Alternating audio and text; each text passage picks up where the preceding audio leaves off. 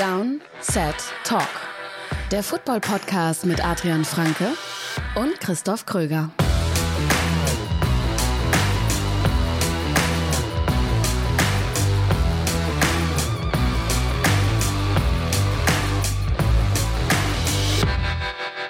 Herzlich willkommen zu einer neuen Folge Downset Talk. Das ist der offizielle NFL-Podcast von RTL mit mir, Christoph Kröger und Adrian Franke. Einen wunderschönen guten Tag. Ihr hört uns bei RTL Plus Musik und überall, wo es ansonsten auch noch Podcasts gibt. Wir sprechen heute, das ist eine unserer Lieblingsfolgen jedes Jahr, seit wir diese Art von Folgen machen. Wir sprechen heute über den Draft 2020. Wir machen weiter mit unseren Rückblicken, aber diesmal gehen wir drei Jahre zurück. Warum denn ausgerechnet drei Jahre, Adrian?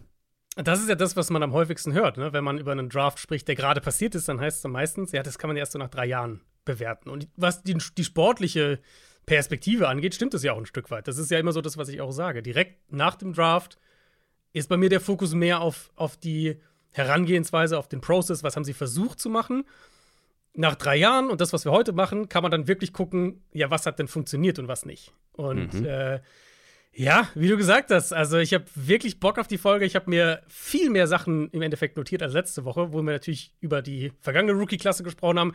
Da gibt es logischerweise noch nicht ganz so viel. Heute, glaube ich, gibt es mehr als genug Punkte.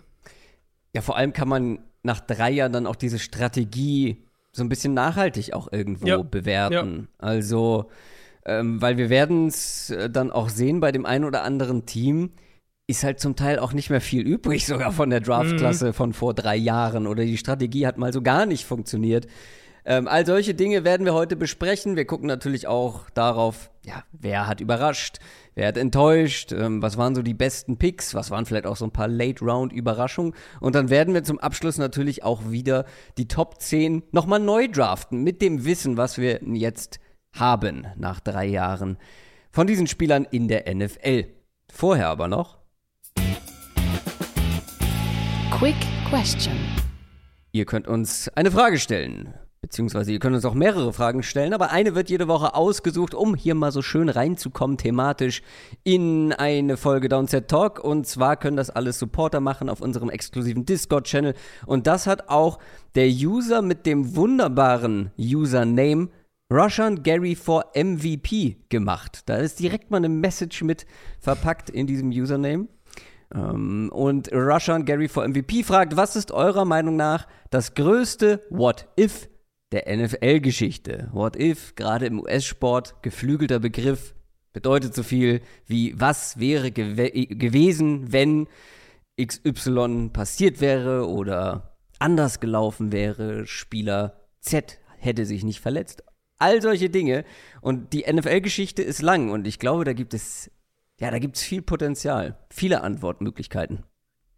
Da gibt es super viel. Also ich, das ist so eine Frage, da kann man, da kann man mehrere Folgen allein nur darüber machen ja. ähm, und sich wirklich in die Details gehen. Und es gibt natürlich auch einfach unglaublich viele solcher What-If-Geschichten. Also wenn ihr das, wenn das jetzt vielleicht noch kein Begriff ist, wenn das vielleicht neu ist irgendwie für euch, ähm, dann guckt einfach mal, googelt's mal, sucht's mal auf irgendwelchen, äh, was weiß ich, auf YouTube oder sowas. Da gibt es natürlich auch schon ganz viele Formate von, von der NFL teilweise auch selbst gemacht, so was hätte passieren können. Ähm, diese Szenarien durchgesponnen. Ich glaube, eine ganz simple Antwort auf diese Frage ist, wenn wir auf die Patriots gucken und sagen, Drew Bledsoe verletzt sich nicht, mhm. vier Monate nachdem er einen 100 Millionen Dollar Vertrag unterschrieben hat.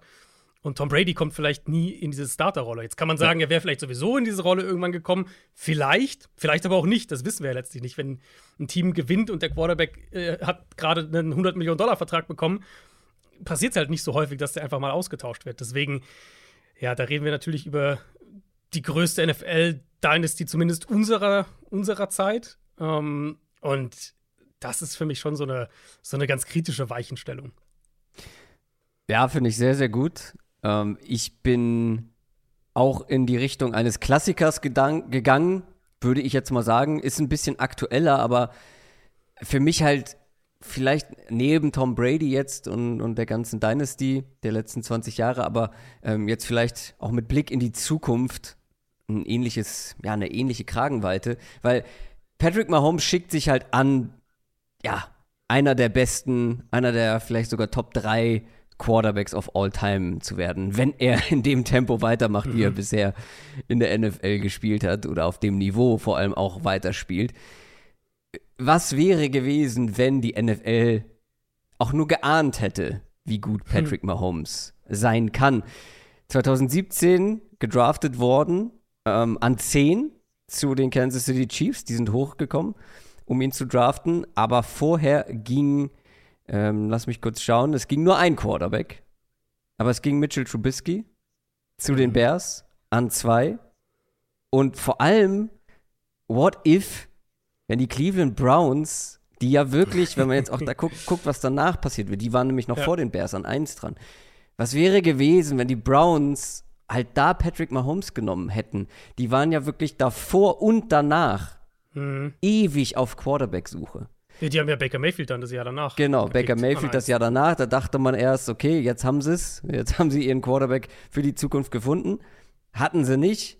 Jetzt mussten sie sehr, sehr, sehr viel ähm, investieren für Deshaun Watson, der ja übrigens auch in diesem Draft äh, ging. Und zwar mhm. an 12, also hinter Patrick Mahomes. Aber was wäre gewesen, wenn sie halt Miles Garrett nicht genommen hätten, sondern Patrick Mahomes oder halt eben die Bears, die ja jetzt auch wirklich ja. dann auch danach ja. noch dann lange auf Suche waren, auf Quarterback-Suche. Also, das ist schon so eine Frage, die ich mir, die ich mir immer wieder stelle. Vor allem würden wir halt jetzt die Chiefs halt mit einem anderen Quarterback auch sehen. Ne? Wären die hochgekommen für einen Deshaun Watson? Wir mhm. wissen es nicht. Also, das ist so, eine, so ein, so ein What-If-Klassiker, finde ich. Ja, total. Ich hatte auch noch einen moderneren. Ähm, ich bin, ich weiß nicht, irgendwie bin ich mehr bei den Verletzungen gelandet und weniger bei den, bei den Draft-Szenarien. Das modernere für mich war, was, wenn die Karriere von Andrew Luck anders gelaufen wäre. Mhm. Also entweder ein anderes Team draftet ihn oder die Coles kreieren halt ein Umfeld, in dem er nicht nach äh, sieben Jahren, was glaube ich, seine Karriere beendet. Da habe ich halt auch gedacht, so ein fitter Andrew Luck, wahrscheinlich hätten wir die letzten vier, fünf Jahre ja. regelmäßig irgendwie krasse Duelle mit Mahomes und mit diesen anderen AFC-Quarterbacks ähm, in den Playoffs gesehen. Ein fitter Andrew Luck wäre für mich auch der, wo ich sage, da kann ich mir halt vorstellen, dass der äh, mit einem starken Team um sich herum Patrick Mahomes herausfordert, zum Beispiel. Ja, absolut. Absolut. Vor allem auch irgendwie eine traurig, ein trauriger Karriereverlauf. So ein talentierter ja. Quarterback, ja. so oft verletzt, nie so richtig die Chance gehabt, den ganz großen Wurf zu landen, im wahrsten Sinne des Wortes. Wir kommen später übrigens noch zu einem What If, fällt mir gleich, äh, fällt mir gerade ein, oh. beim Draft 2020. Aber dazu später mhm. mehr. News aus der NFL. Auch die Washington Commanders waren und sind seit einiger Zeit auf Quarterback-Suche, spielt aber für diese News eigentlich keine Rolle. Die News ist, dass die Commanders verkauft werden. Ja, das hatte sich jetzt eine Weile abgezeichnet, hm, dass das passieren würde. Jetzt gibt es eine Bestätigung. Die beiden Seiten sind sich über den Preis einig. Und zwar ist es. Äh, hast du den Preis gesehen? Weißt du, was sie was, äh, ich glaube, was kosten ich, wird? Ja, ich glaube, ich habe ihn gesehen, aber ist mir wieder entfallen. Sechs Milliarden Dollar. Ja, ja. Äh, ja, es sind so Summen. Äh, äh, hast du einen Vergleichswert? Was waren die Bron Broncos zum äh, Beispiel? Die Broncos waren, ja genau, das ist nämlich das Krasse. Die Broncos waren 4,65. Ähm, also sind nochmal fast anderthalb Milliarden drüber. Äh, ja, das sind dann so Summen, da verschwimmt das alles irgendwo. Ja, ja, schon so ein bisschen. Ähm, der Verkauf ist an eine Gruppe von Investoren, die von Josh Harris angeführt wird. Der ist schon Co-Owner von den 76ers in der NBA und von den New Jersey Devils in der NHL.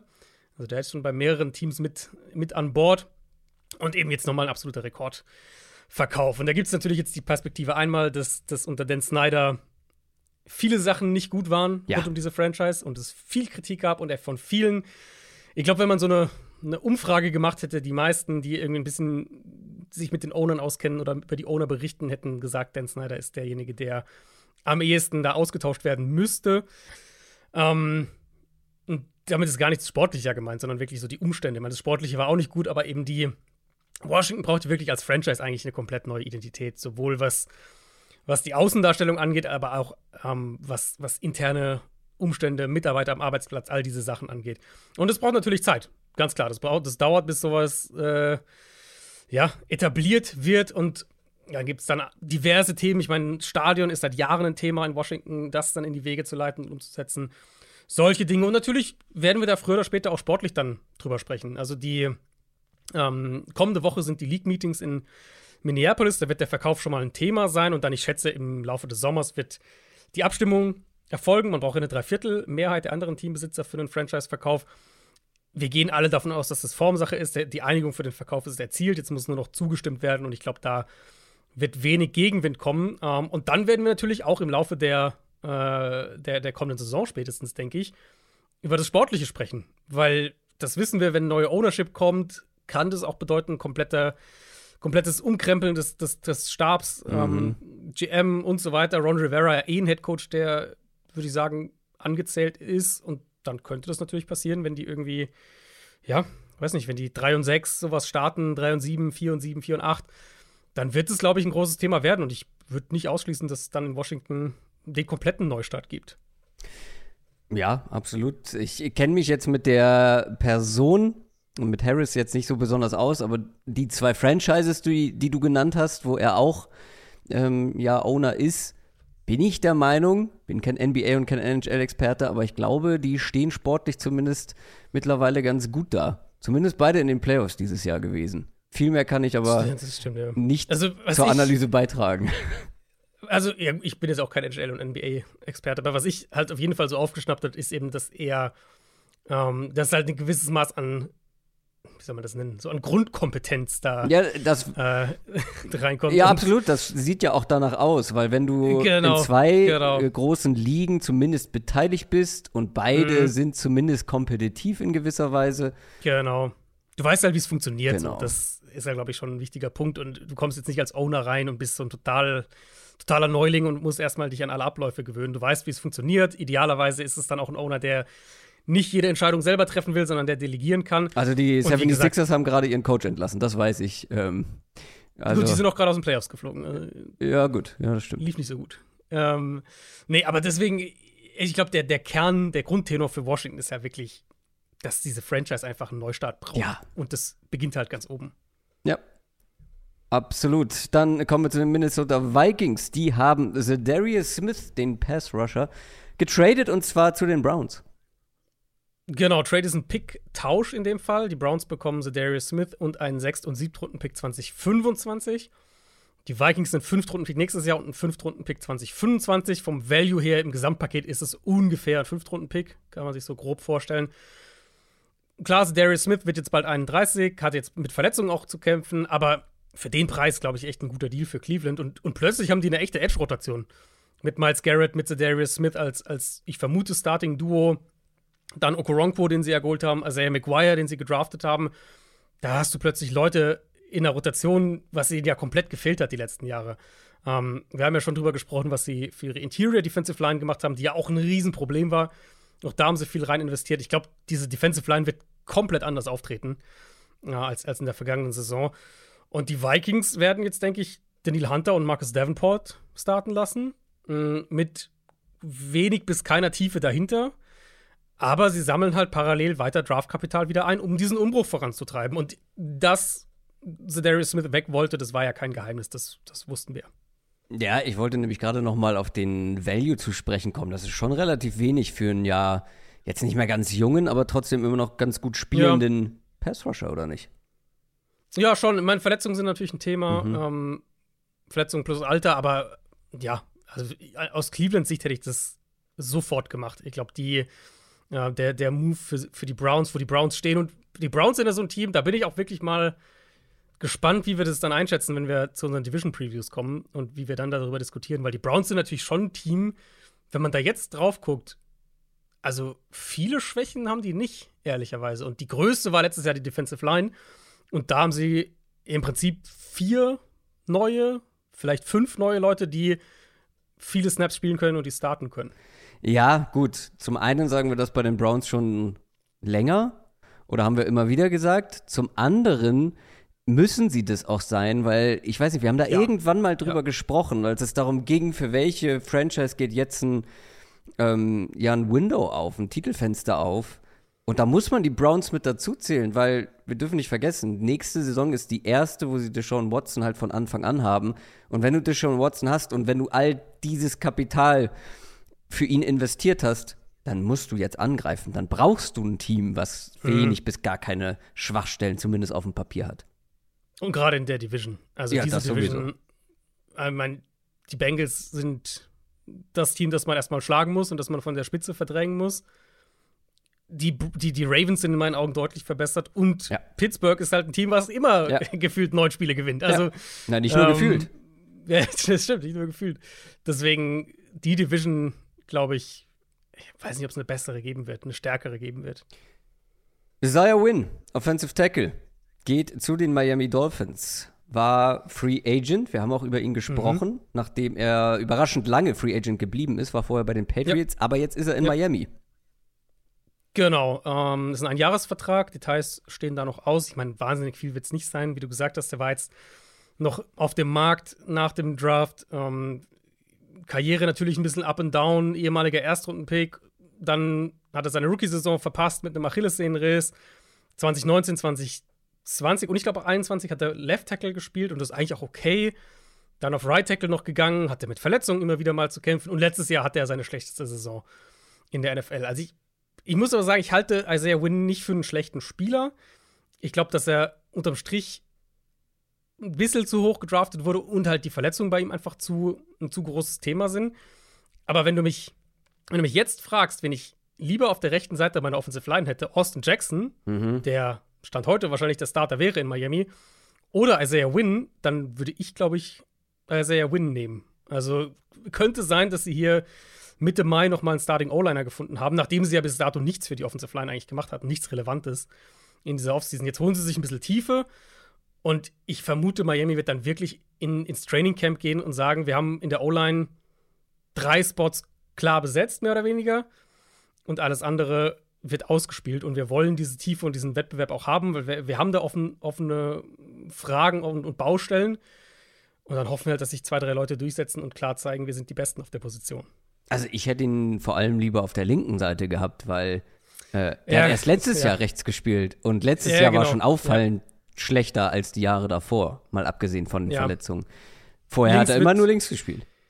Sagen wir so, Taron Armstead wird nicht alle 17 Spiele machen. Das können wir, glaube ich, relativ sicher prognostizieren. Und dann das hast du schon mal vor. theoretisch einen, der, der da reinrücken kann. Ähm, aber ich würde ihn auf jeden Fall um diesen Right Tackle Spot im, im Camp spielen absolut. lassen. Und ja, gut, wir reden ja heute über Austin Jackson. Der wird ja heute ein Thema sein. Ähm, ich glaube nicht, dass der die Lösung ist. Dann äh, kommen wir zu den Houston Texans. Die haben mit Shaq Mason verlängert und haben auch noch mal in ihre Secondary investiert. Genau, wir hatten über die Texans die letzten zwei Jahre ja mehrfach gesprochen, dass sie in so einer Art Standby-Modus sind. Die ganze Sean Watson-Sache.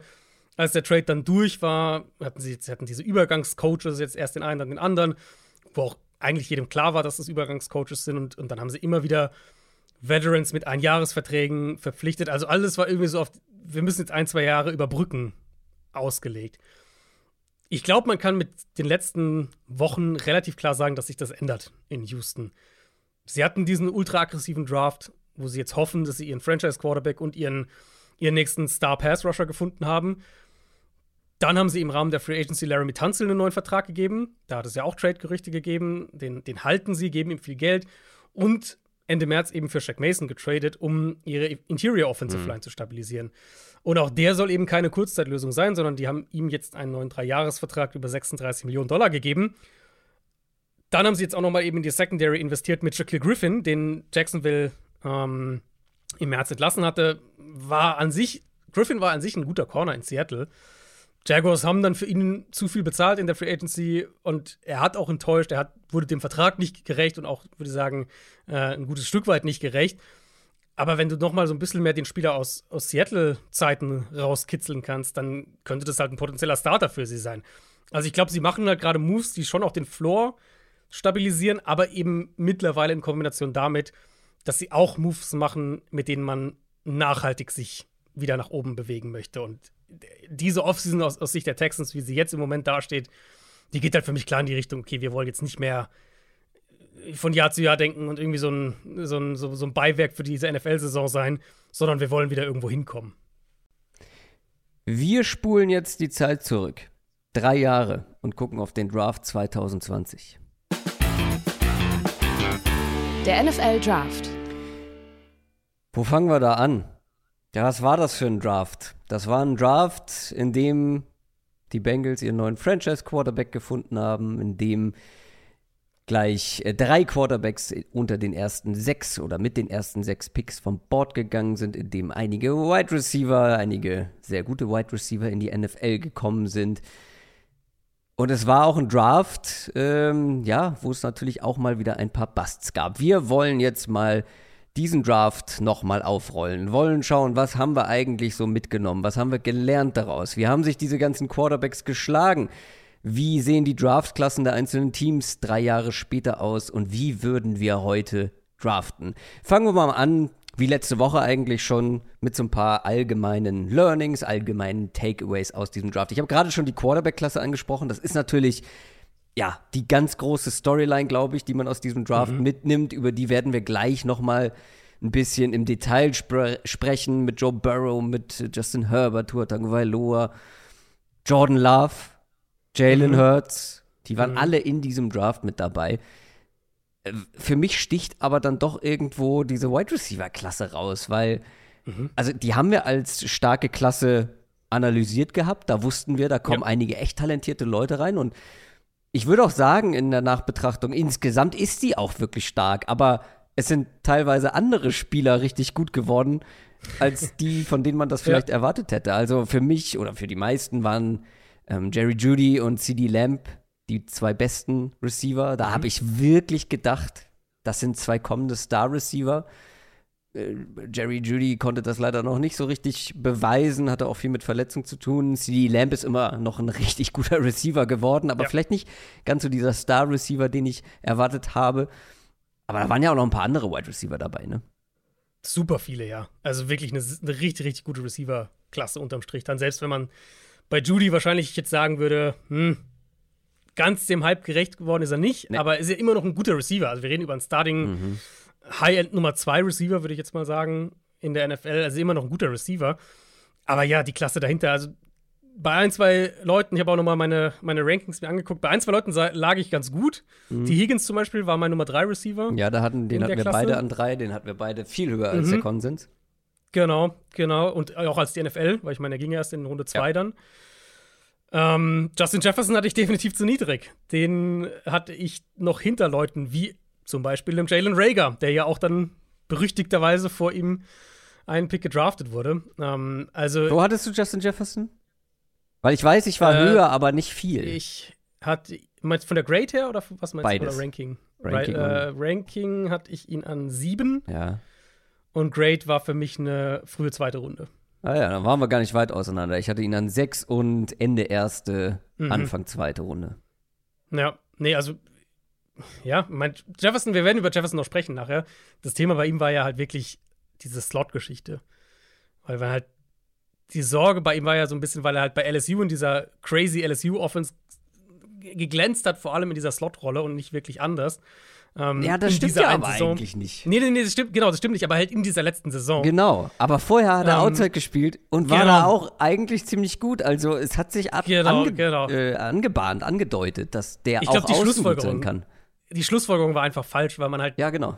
Weil halt im Slot so explodiert ist, aber das war mit dem Gesamtkontext dieser LSU-Offense, die halt einfach komplett explodiert ist. Ja, und weil er vielleicht auch noch mal einen nächsten Entwicklungsschritt genommen hat. Genau, genau. Und dann war halt bei vielen, inklusive mir und dir wahrscheinlich auch ein Stück weit, war halt die Schlussfolgerung, das ist halt eher ein Slot-Receiver. Und deswegen habe ich ihn halt runtergegradet ein bisschen, was jetzt im Nachhinein natürlich ein Fehler war. Warte ähm, mal, ich lese dir mal den letzten Satz aus meiner Analyse ja. vor ist gerne. schon etwas limitiert, bringt aber alles mit für einen richtig guten Slot-Receiver. Ich glaube auch, dass da noch Potenzial drin steckt. Fragezeichen ja. sind da, ja. aber habe ein gutes Gefühl. Also eigentlich, es ist genau dieses Slot-Ding, mit dem er uns ja. verwirrt hat, in die Irre geführt hat. Weil genau. er sah gut aus. Er sah auch outside gut aus. Ähm, also das habe ich mir hier auch aufgeschrieben, dass er 2018 müsste das ja dann gewesen sein, auch außen gespielt hat und da gut aussah. Aber mhm. ja, Davon darf man sich ja, nicht blenden lassen. Äh, genau. Ähm, und äh, die Klasse geht ja noch viel weiter. Ja. Also Brandon Ayuk war in dieser Klasse. Ja. Den hatte ich dann direkt nach Jefferson im Ranking. Den also hatte ich den, viel zu tief. Okay, ja, den hatte ich noch relativ hoch. Ähm, wen ich viel zu tief hatte, ist Michael Pittman. Der war mein Nummer 12 Receiver. Ich hatte ihn zwar immer noch mit einer Zweitrunden-Grade, aber hm.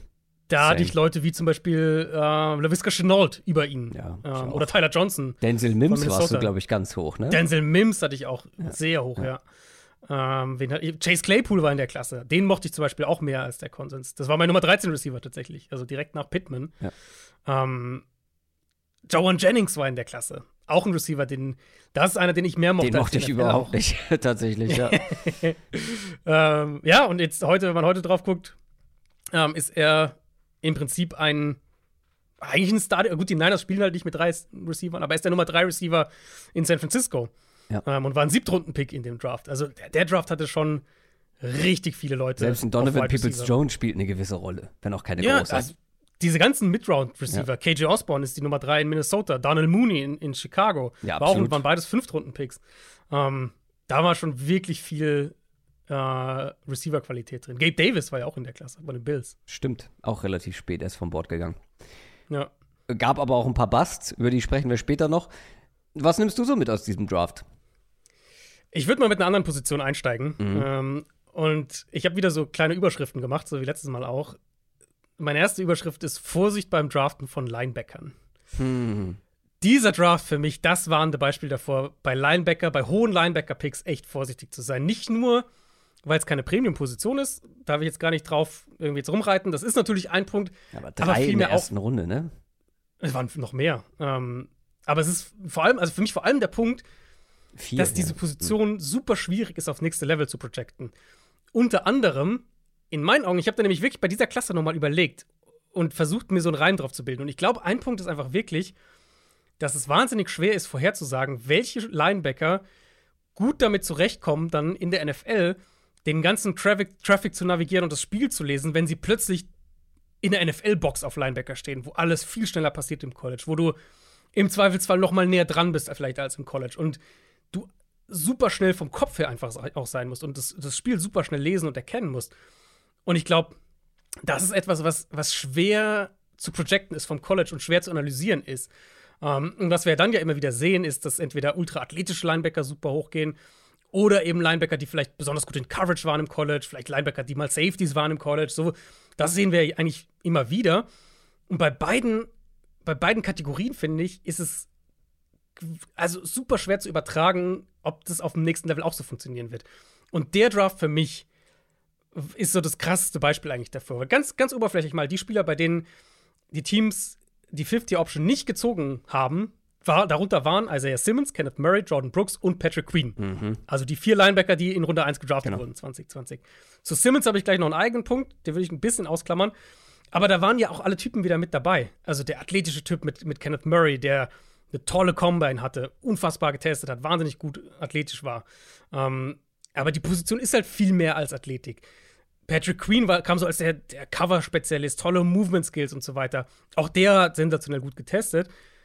Hat bisher nicht wirklich funktioniert in Baltimore. Jordan Brooks kam als so der, äh, ich bin auch noch mal in, in Draft-Previews tatsächlich damals. Nicht, nicht wie es nach dem Draft gesehen wurde, weil da galt er ja dann auch als ein, also das war der, der erste Rundenpick der Seahawks, Jordan Brooks, Pick 27 den hat ja jeder als Reach damals dann auch ja. nach dem Draft äh, bezeichnet. Deswegen habe ich mal lieber vor dem Draft geguckt.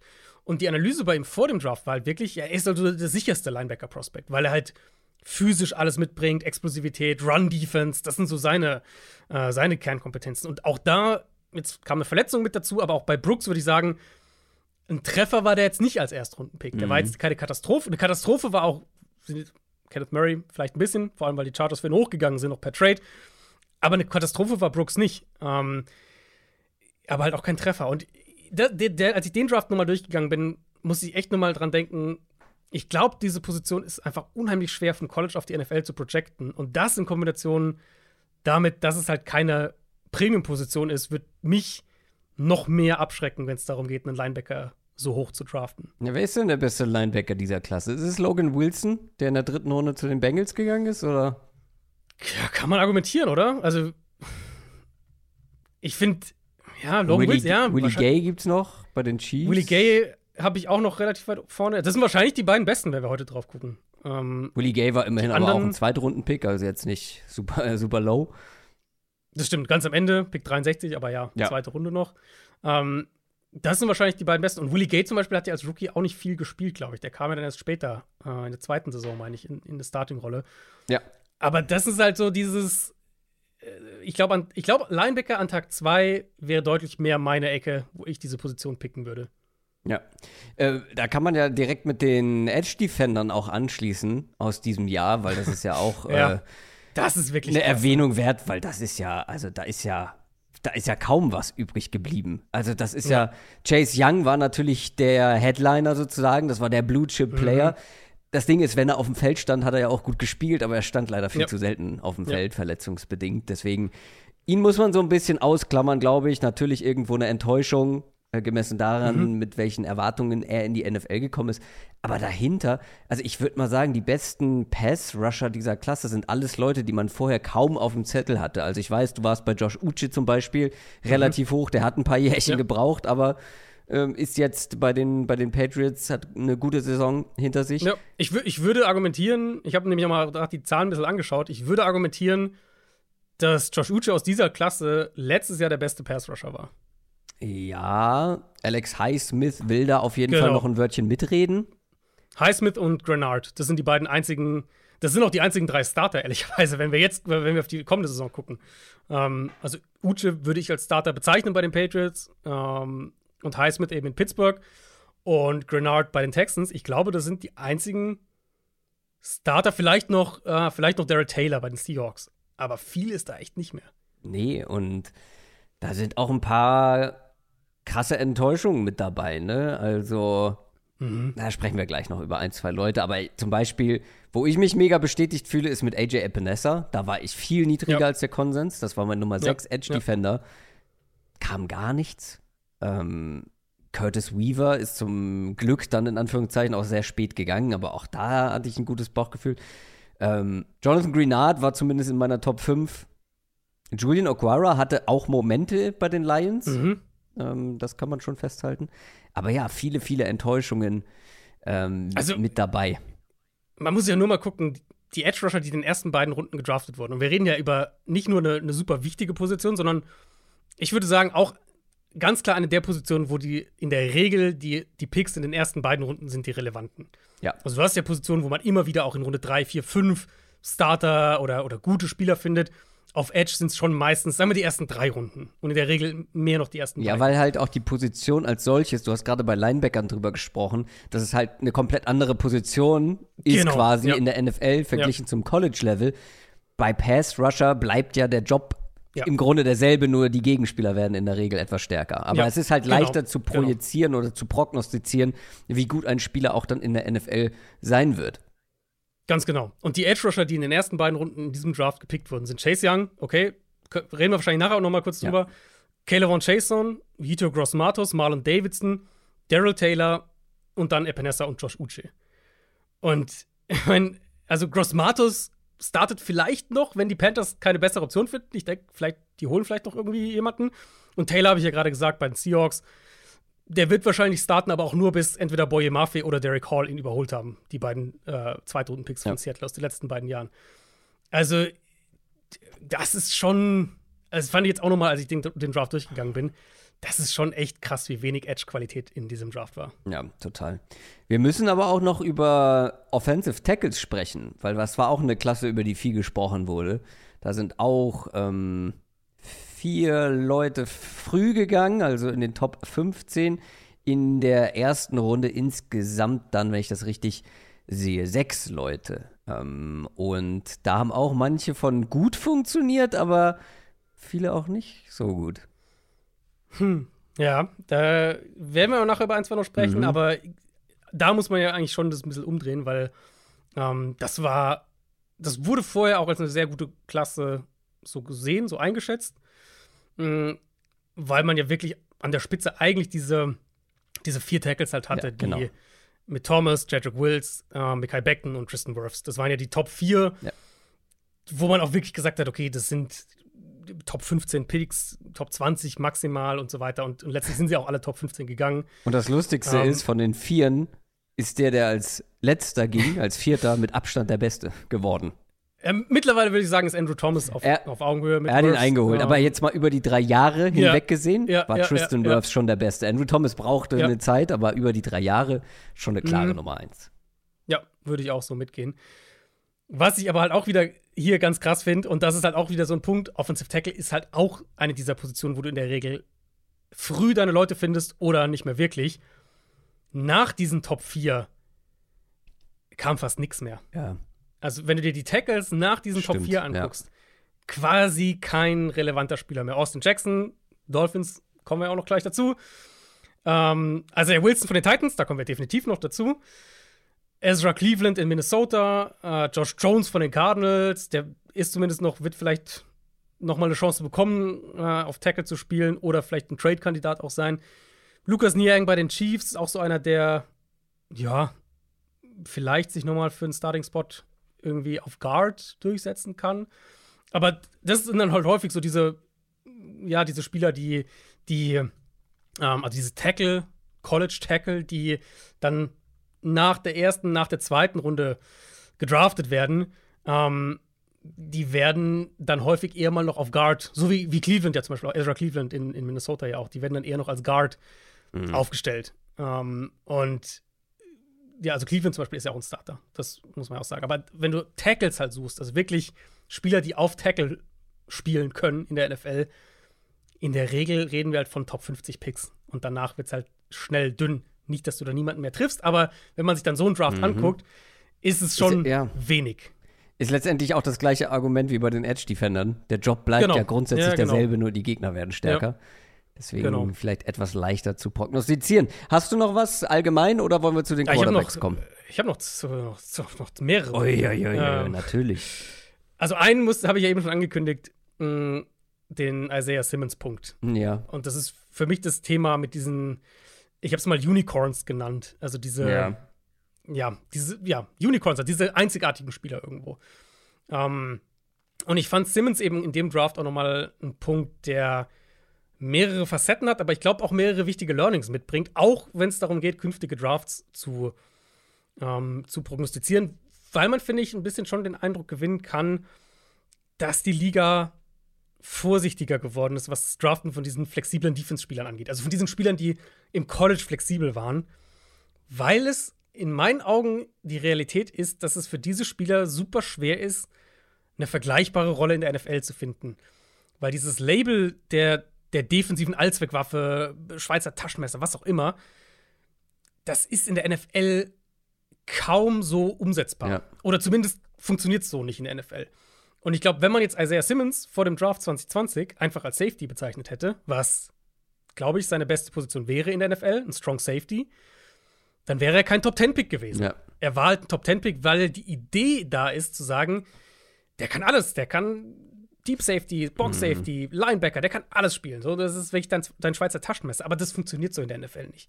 Um, ähm, und das sage ich als jemand, der, der Simmons College Tape großartig fand. Ich, einer der coolsten College-Spieler, die ich die letzten fünf Jahre analysiert habe. War mein Nummer sechs Spieler auf dem Big Board insgesamt. Also ich nehme mich da überhaupt nicht raus, sondern es ist mehr ein Learning 2020, jetzt zu 2023. Ähm, und ich habe mal auch noch mal ein bisschen andere Analysten angeschaut. Er war ja wirklich unisono und Top Ten Talent. Also Daniel Jeremiah hatte Isaiah Simmons als seinen Nummer drei Spieler mhm. in diesem Draft. Und das kommt natürlich auch in diesem Gedankengang dann daher, von Analysten genau wie von Teams, die Idee, dass man diese Vielseitigkeit auf die NFL übertragen kann. Und es hätte mit Sicherheit bessere Wege gegeben, um das zu versuchen, im Vergleich mit dem, was die Cardinals versucht haben. Die Idee war, dass sie ihm ja zuerst eine klare Rolle geben und dann darauf aufbauen. Das fand ich grundsätzlich auch gut, aber halt nicht auf Linebacker, sondern auf Safety. Auf Linebacker, sie haben es ja versucht, ihn erstmal auf Linebacker dann zu stellen und da war er eindeutig überfordert. Das, das, ist, das ist der Punkt, den ich eben schon gesagt habe. Da ging alles viel zu schnell für ihn, war super nah an der Line of Scrimmage und bis halt zu dem Punkt, dass sie ihn rausnehmen mussten und seine Rolle überdenken mussten. Dann der Prozess hat wieder gedauert, weil du musst ihn dann auch auf einer bestimmten Position ready bekommen, dass er da überhaupt funktionieren kann und dann musst du gucken, ob es funktioniert und ihn da testen. Seine beste Rolle bisher hat er jetzt im Slot gefunden. Ich glaube immer noch, dass Simmons im Endeffekt ein Strong Safety ist in der NFL. Und ne, das klingt halt viel weniger spektakulär als ja. jetzt diese defensive Allzweckwaffe, weil er ist halt ein Strong Safety. Aber ich glaube, das Learning, gerade mit Simmons als Paradebeispiel, ist eben zu sagen, ja, du kannst mal einen spezifischen Gameplan haben, wo du so einen Spieler auch rumschiebst, aber du wirst nicht deine Defense um so einen Spieler herum aufbauen, weil das müsstest du de facto machen, wenn er diese Ultra-Hybrid-Rolle spielen will. Und der andere Punkt eben, es gibt kaum Spieler, die das in der NFL können. Ich habe überlegt, der einzige, der mir halbwegs einfällt, ist Dervin James. Das ist der einzige Spieler, wo ich sage, der spielt mal die eine Woche im Slot und beim nächsten nimmt dann Titan den Man Coverage und dann spielt er äh, Safety und so weiter. Und zwar alles auf einem hohen Level. Das ist der eine Spieler, wo, dem ich das im Moment geben würde. Vielleicht habe ich jemanden vergessen. Das ja, gerne schreiben. Kyle Hamilton hat zumindest in der ersten Saison auch einige unterschiedliche Aufgaben ganz gut erledigt, oder? Aber ironischerweise ja dann auch, wie Isaiah Simmons im Slot halt letztlich funktioniert. Also er hat ja dann ja, genau. diese, ja. so der andere, wo ich sage, der geht für mich in diese Richtung, aber ist halt nicht qualitativ auf dem Level, ähm, ist Jeremy Chin von den Panthers. Aber wenn, also jetzt reden wir schon, das sind ja schon Abstufungen dann. Jetzt hast du Dervin James, vielleicht Jeremy Chin, vielleicht könnte man Kyle Duggar reinwerfen, den ich auch sehr mag, auch sehr mochte vor dem Draft. Äh, aber da reden wir halt über eine Handvoll Spieler. Und qualitativ auf hohem Level vielleicht über zwei, drei. Und das war für mich so ein, so ein Takeaway, als ich auch nochmal über, über Simmons, über seine College-Analyse damals und über die Prognose und dann über das, was er in der NFL wurde, nachgedacht habe. Um, ähm, und ich glaube, die NFL sieht es mittlerweile auch mehr und mehr so und unterstreicht es auch mit der Art und Weise, wie sie diese Spieler und wann sie diese Spieler draftet. Ja, auf jeden Fall ein spannendes Thema. Ähm, ich grätsch gar nicht mehr dazwischen. Wenn du sagst, du hast noch zwei, drei, vier Themen, dann hau raus. Ähm, okay, also der nächste Pick, das ist mir natürlich völlig klar, dass du das Thema, äh, dass du das hier elegant umschiffen wolltest, aber mhm.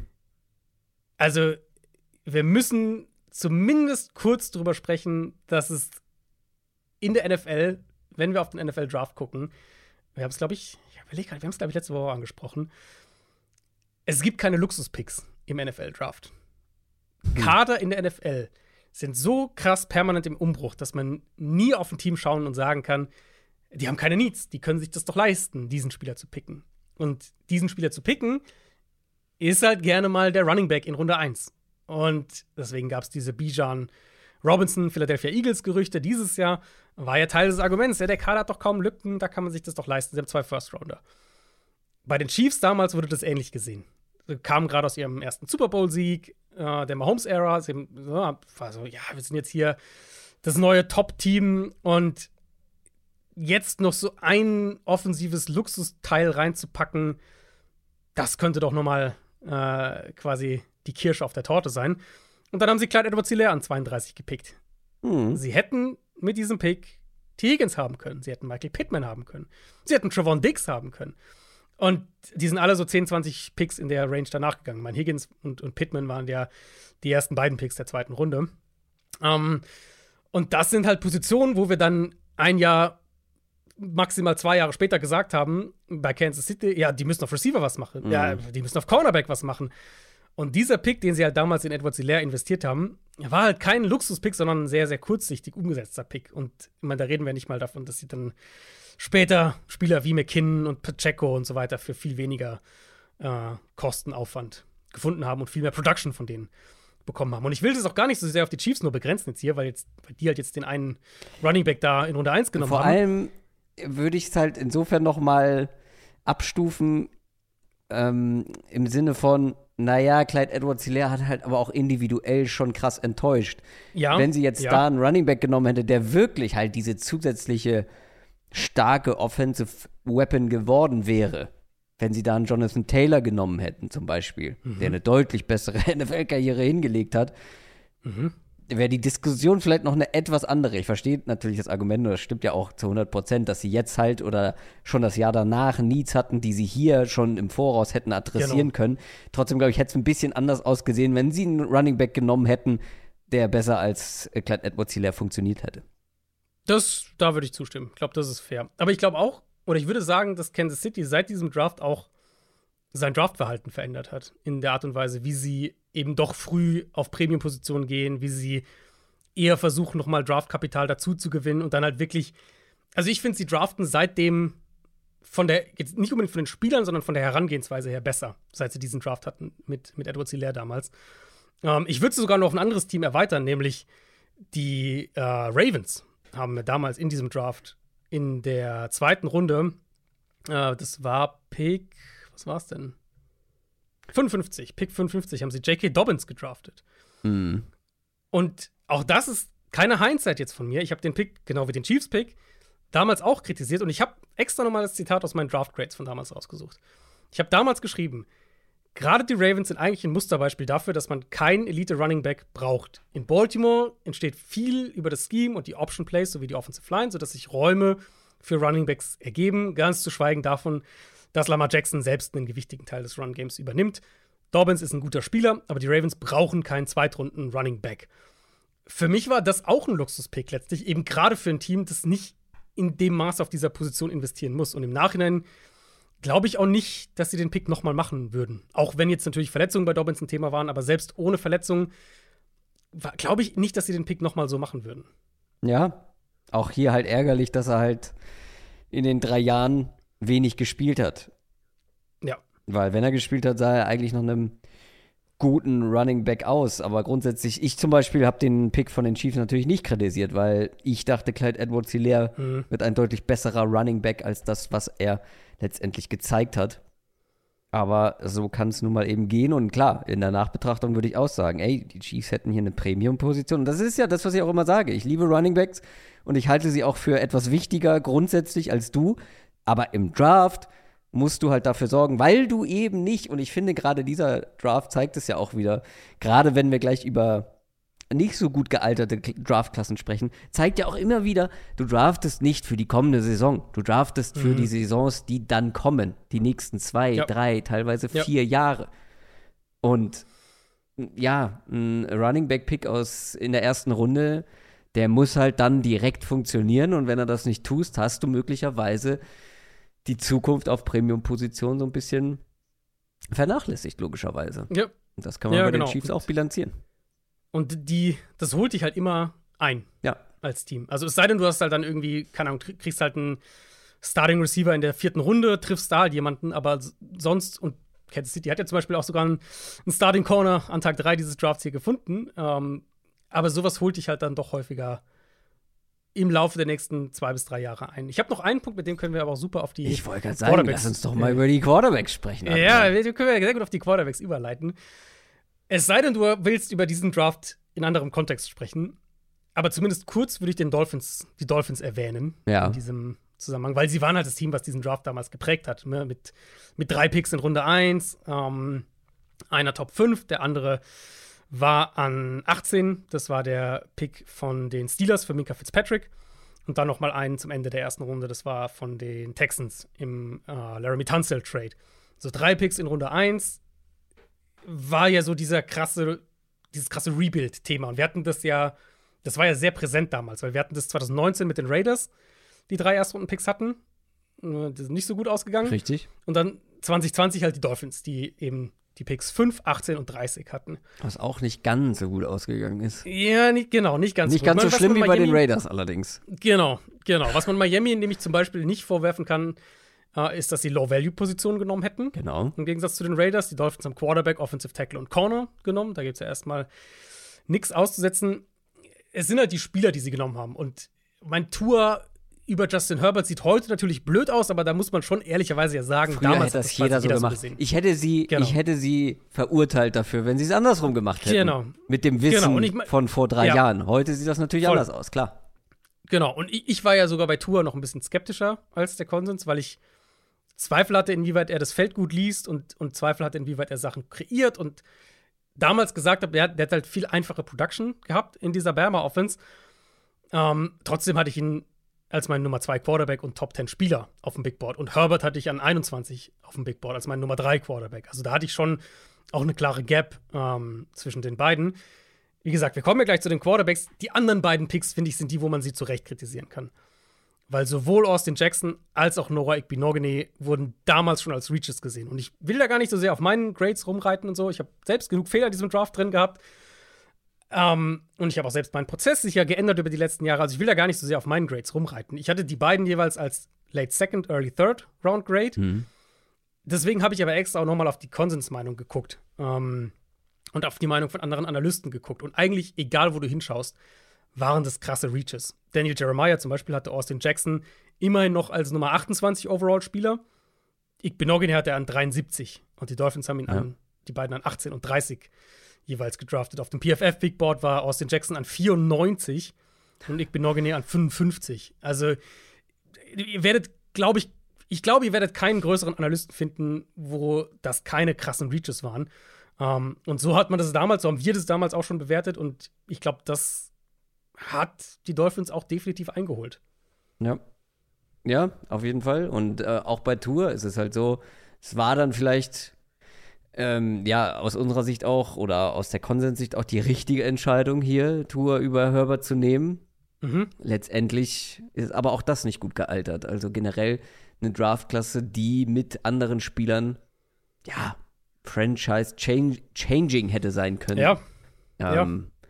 Letztendlich war sie es ja sogar, weil Tua Tango Valoa hat dafür gesorgt, mhm. dass sie halt alles andere drumherum so aggressiv adressieren. Ähm, Aber du guckst halt drauf und sagst so, es hätten halt auch Justin Herbert, Justin Jefferson und keine Ahnung, Jonathan Taylor sein können oder so.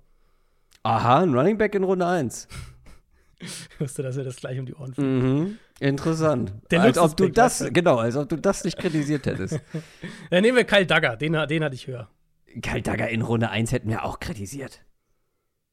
Ja, wahrscheinlich. also, weil aber, aber, also, Moment, aber Kyle Dagger hatte ich zum Beispiel höher als die beiden Spieler, die sie in Runde 1 genommen ja, haben. Ja, ja, ja. Trotzdem hattest du ihn nicht als First Rounder. Ja, ich glaube, ich, ich schaue, ich glaube als Second Rounder. Ich gucke gerade Das würde mal. mich überraschen. Äh, ich hatte ihn. Nee, ich hatte ihn sogar frühe dritte Runde. guck mal. Also, wenn du das nicht kritisiert hättest, dann traust du deinen eigenen Grades nicht. Das stimmt, ja. Jetzt aber Quarterbacks. Adrian, das ist das Wichtigste in diesem Draft. Mhm. Ich habe mhm. sie schon angesprochen. Joe Burrow an 1. Tour haben wir gerade drüber gesprochen. An 5. An 6 Justin Herbert. Dann haben wir Jordan Love, der zu den Packers gegangen ist, nach einem Uptrade. Dann haben wir aber vor allem Jalen Hurts, der erst an Pick 53 bei den Eagles gelandet ist. Und das war eine Klasse, wo ich finde, sie ist ein bisschen vergleichbar mit den Quarterbacks der diesjährigen Klasse, weil, oder zumindest der, der Vibe, der mitschwingt, weil es gibt mehrere gute Quarterbacks, aber alle mit so kleinen Fragezeichen, mit so kleinen Mängeln. Letztendlich war es eine Klasse, wo ich sechs Quarterbacks ähm, mit äh, mindestens einer Second Round Grade hatte, also in den ersten beiden Runden. Joe Burrow hatte mhm. eine Top 10 Grade bei mir, Tour hatte eine Mitte erste Runde Grade. Also es war keine Klasse, von der man erwarten konnte, dass sie jetzt so krass wird, wie sie nee. geworden ist. Aber es ja. waren trotzdem, ja, es war Optimismus war schon irgendwie dabei. Potenzial konnte man sehen. Potenzial ja, aber wenn ich nochmal an die Zeit damals denke, also Herbert war ja ein super kontroverses Prospect zum Beispiel damals, ja. wo oder nicht mal, ich weiß gar nicht, ob es kontrovers eigentlich. Anthony Richardson eigentlich war auch ein super kontroverses Prospect. Ja, ich, ich glaube tatsächlich, dass ein Quarterback wie Anthony Richardson Pre-Draft positiver jetzt vom Konsens gesehen wurde als Herbert damals. Weil ich, bei Herbert hatte ich schon mehr den Eindruck, dass die negativen Sachen im Konsens überwiegen. Also es gab ja, also bei, bei Richardson gab es ja zum Beispiel Leute, die halt, wie mich zum Beispiel, die, die gesagt haben, das ist für mich ein, einer der fünf, sechs besten Spieler in diesem Draft. Ich glaube, bei Herbert wirst du das nicht finden. Oder nur, also vielleicht nur sehr vereinzelt. Ähm, ich fand's krass, jetzt nochmal zu überlegen, was das eigentlich für eine starke Quarterback-Klasse ist drei ja. Jahre später. Weil wenn du jetzt mal überlegst, wir haben vermutlich drei Franchise-Quarterbacks. Borrow, Herbert, Jalen Hurts. Tour haben wir zumindest mal als so ein Garoppolo-Cousins-Level Quarterback, also so durchschnittliches mhm. Starter-Level. Jordan Love ist noch eine Wildcard, vielleicht kann der auch so ein Mid-Level-Starter noch sein. Und dann in diesem Draft ja auch noch, den ich, den ich äh, damals ja mochte, mit einer Drittrunden-Grade tatsächlich hatte, Tyler Huntley, der ja zumindest mal ein High-Level-Backup Quarterback in der NFL ist. Und ist Starting. sogar Pro Bowler? Er ist absolut ein Pro Bowler. ähm, also ne, normalerweise ist man ja froh, wenn du irgendwie ein bis zwei gute Starter aus einer Klasse bekommst. Und wir reden ja von vier, vielleicht fünf Startern, falls Love sich dahin entwickelt. Und zumindest mal einem High-End-Backup. Das ist schon eine außergewöhnlich gute Quarterback-Klasse. Absolut. Ähm, trotzdem äh, du hast Justin Herbert schon mal angesprochen, ähm, über den müssen wir, glaube ich, noch mal individuell sprechen, weil Mhm. Es hat sich auch bei Justin Herbert hat sich bei mir so eine Erkenntnis herauskristallisiert, so mit drei Jahren. Dann äh, im Versuch, eigentlich schon nach dem ersten Jahr, Justin Herbert war ja einer, der sofort ja. überraschen konnte, ja. dass wirklich sehr viel vor allem dann bei der Quarterback-Position davon abhängt, wie ein Quarterback in einer College Offense eingesetzt wird, beziehungsweise in mhm. was für einer College Offense er spielt. Da habe ich sonst nicht so viel drüber nachgedacht. Aber bei Justin Herbert war es ja einfach wirklich diese krasse, ja, diese krasse Diskrepanz aus dem, was er kann und aus dem, was er zeigen durfte. Er hat ja wirklich im College zig Screens, kurze Checkdown-Pässe geworfen, ähm, ja, viel klein, klein, viel kurze Pässe. Letztendlich auch das, was er in der NFL machte. Aber wir haben nie gesehen eigentlich, was der eigentlich für einen krassen Deep Ball drauf hat. Was der für einen krassen Arm hat überhaupt. Ähm, und da kamen noch ein paar andere Dinge mit dazu. Aber trotzdem hat ihn halt die, die Offense, in der er gespielt hat, so krass limitiert, dass man eigentlich fast gar nicht erwarten konnte, wie gut der Mann sein kann. Ja, stimme ich ein Stück weit zu. Ich meine, das mit der Offense und so, ich bin natürlich auch hier nochmal in meine Notizen von damals gegangen und das mit der Offense hatte ich mir auch rausgeschrieben. Aber was ich heute umso eindrucksvoller finde, jetzt nach drei Jahren, ist eben das, was du eben schon so angedeutet hast, dass er jetzt eigentlich in der Offense sehr, sehr gut spielt, die genau die Sachen von ihm verlangt, in denen er im College halt nicht gut war. Diese konstante Underneath Accuracy, Quick Game, generell ein sehr, sehr hohes Maß an Konstanz in seinem Spiel als Passer, weil es halt wenige einfache Completions und wenige Chunk Plays in dieser Chargers Offense jetzt die letzten Jahre gab. Und das war eigentlich somit mein, mein größtes Bedenken bei ihm. Ähm, und, und ich glaube auch beim Contents Pre-Draft, dass er halt genau diese Sachen nicht mitbringt und dass er dann halt nicht die, die, äh, die Baseline letztlich erfüllt, um in der NFL als Starter gut zu werden. Und, und, das ist für mich tatsächlich die größte Überraschung, was seine Entwicklung in der NFL, NFL angeht, verglichen mit seinem College-Tape, dass er in Dingen die wir im College, wo wir im College gesagt haben, boah, der ist aber inkonstant mit der Accuracy und so Kurzpassspiel, ja. ah, das sieht irgendwie alles nicht so rund aus. Jetzt ist er einer der besten der NFL in, in diesen Bereichen. Und was die anderen, den anderen Aspekt angeht, ähm, bei mir auf der positiven Seite bei ihm, damals in meinen Pre-Draft-Notizen, stand eben unter anderem Armtalent als erster Punkt. Zweiter Punkt war Beinarbeit in der Pocket. Ein dritter Punkt war Athletik. Und als ich einfach nur so mein, mein Draft Dokument nochmal durchgegangen bin, meine Herbert-Notizen durchgegangen bin, habe ich mich schon so ein bisschen gefragt, warum ich ihn nicht höher gerankt hatte damals. Ich meine, Nummer 21 overall, Erstrundengrade und so weiter ist ja okay. Aber warum ich ihn nicht noch höher hatte und ich, ich glaube, wenn ich versuche, mich in meine Denkweise von vor drei Jahren hineinzuversetzen, dann ist für mich, neben dem, was du gesagt hast mit der Offense, in der er gespielt hat, sind es für mich die, ich glaube, ich habe die negativen Punkte zu krass gewichtet oder habe halt ja. zu wenig gedacht, dass er sich da noch verbessern kann. Und das war bei, bei Herbert halt so ein schmaler Grad, weil er eben zum Beispiel im Gegensatz zu einem Anthony Richardson super viel gespielt hatte im College. Also Herbert war ja kein One-Year-Starter, sondern der hat ja, ich glaube, vier Jahre gespielt. Ähm, wir hatten super viel Tape und es war, es gab halt weniger Grund zu der Annahme, dass da jetzt noch dieser krasse Entwicklungsschritt irgendwie kommt. Was ich in der, wenn ich mir jetzt meine Notizen nochmal anschaue, dann ärgere ich mich fast ein bisschen, weil Mhm. Ähm, ich habe mir sogar aufgeschrieben, dass halt seine besten und schlechtesten Spiele zwei verschiedene Quarterbacks sind quasi. Dass er wirklich, ja. er hatte ja. ja Spiele, in denen er so aussah wie ein absolutes Top-Prospect. Mhm. Und ich glaube, da habe ich mich halt zu sehr dann von diesen schlechten, wo er teilweise auch sehr schlecht aussah, zu sehr beeinflussen lassen.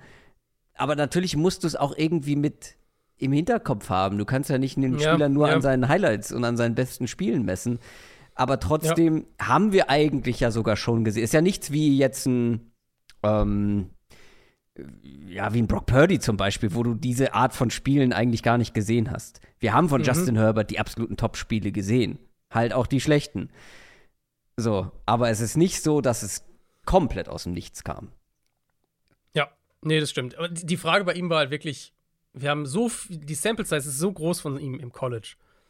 Und die, der Floor, also diese Konstanz in seinem Spiel als Passer, ist immer noch so ein Fragezeichen, dass man halt damals, also ich zumindest und du ja auch, zu dem Schluss eben kam, dass es doch eine größere, größerer Konzern einfach ist. Und ich hätte ihn halt immer noch erste Runde gedraftet, eben für, genau.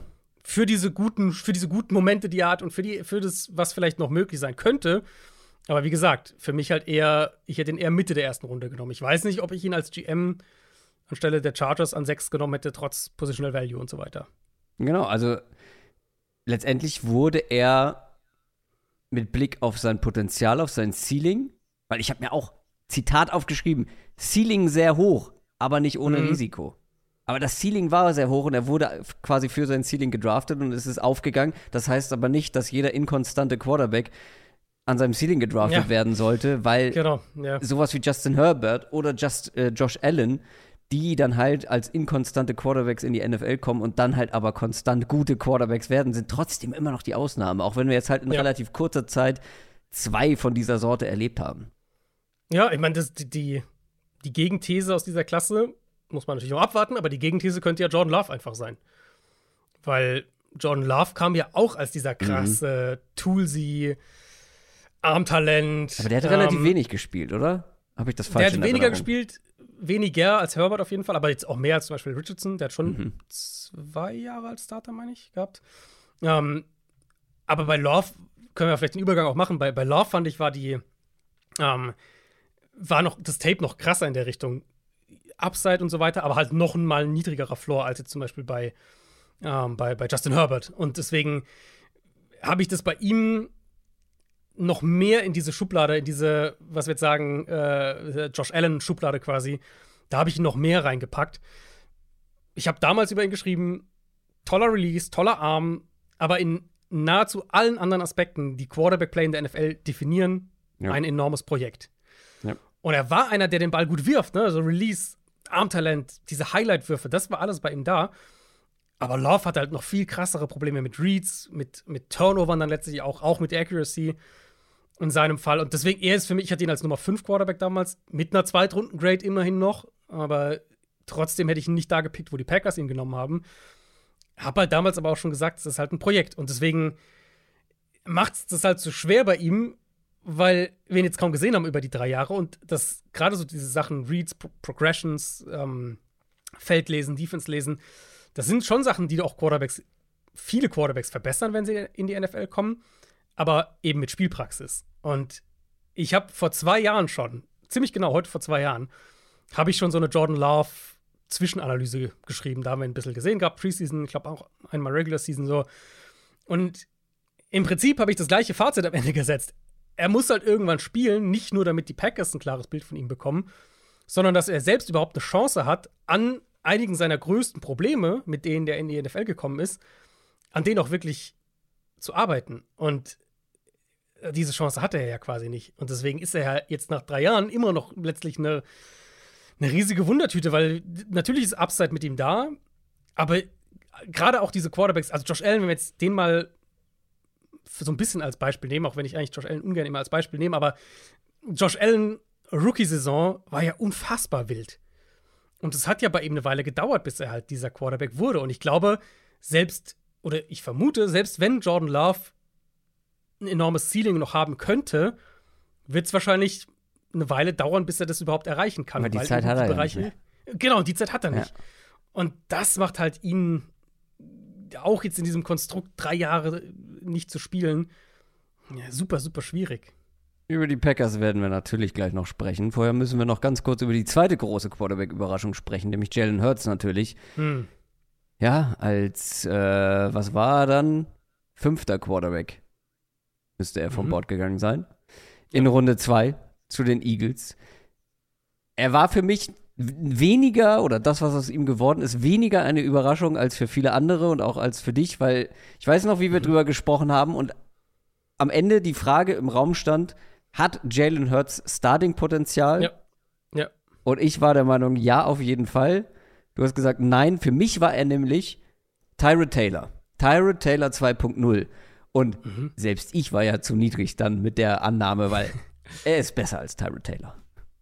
Ja, nee, absolut. Also, äh, das ist, Jalen Hurts ist mein mit Abstand größter, äh, mein Abstand, mit grö Abstand größte Fehlanalyse in dieser Draftklasse. Ich hatte ihn mit einer späten Drittrunden-Grade, eben mit dem Argument, dass ich nicht denke, dass er ein Starting Quarterback sein wird. Ich habe damals geschrieben, mein, mein, eines meiner, eine meiner, äh, meiner finalen Bewertungen war, dass ich denke, dass er der beste Backup-Quarterback in der NFL sein kann. Mhm.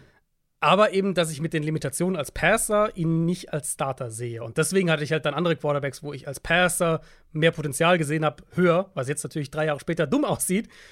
Aber für mich ist es ein, ein gutes Beispiel dafür, ähm, einerseits, was Quarterbacks eben auch werden können, wenn sie zum Beispiel als Runner den Floor mitbringen.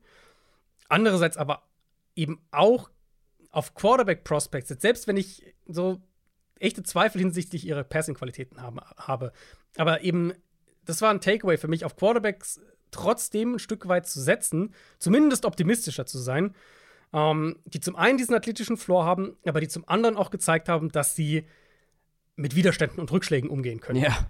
Und das ist super schwer natürlich zu bewerten. Also jetzt sind wir wieder bei Josh Allen, aber bei das Jalen ist ja Hurts halt nicht, ne? Genau, bei Jalen Hurts halt eigentlich nicht. Bei, bei Allen ist es ja eines dieser, dieser Narrative, das ihn permanent umgibt. So, ja, der ist halt der unfassbare Arbeiter und wahnsinnig diszipliniert, borderline besessen, wie der arbeitet. Ähm, das sieht man jetzt natürlich, wenn man einen Spieler für einen Draft analysiert, nicht wirklich. Bei Hurts gab es natürlich klare Hinweise darauf. Ja. Ich meine, der wurde gebencht im National Championship Game, hat dann die Backup-Rolle bei Alabama angenommen, ist dann zu Lincoln Riley gegangen, ähm, hat sich da in einer neuen Offense bewiesen und das zeugt natürlich schon von einer gewissen, ja, wie soll man das nennen, ich, sagen wir mal charakterlichen Stabilität mhm. und ich bin mir relativ sicher, dass das was ist, was die Eagles in ihm gesehen haben und was sie damals vielleicht schon bei Carson Wentz so ein bisschen vermisst haben.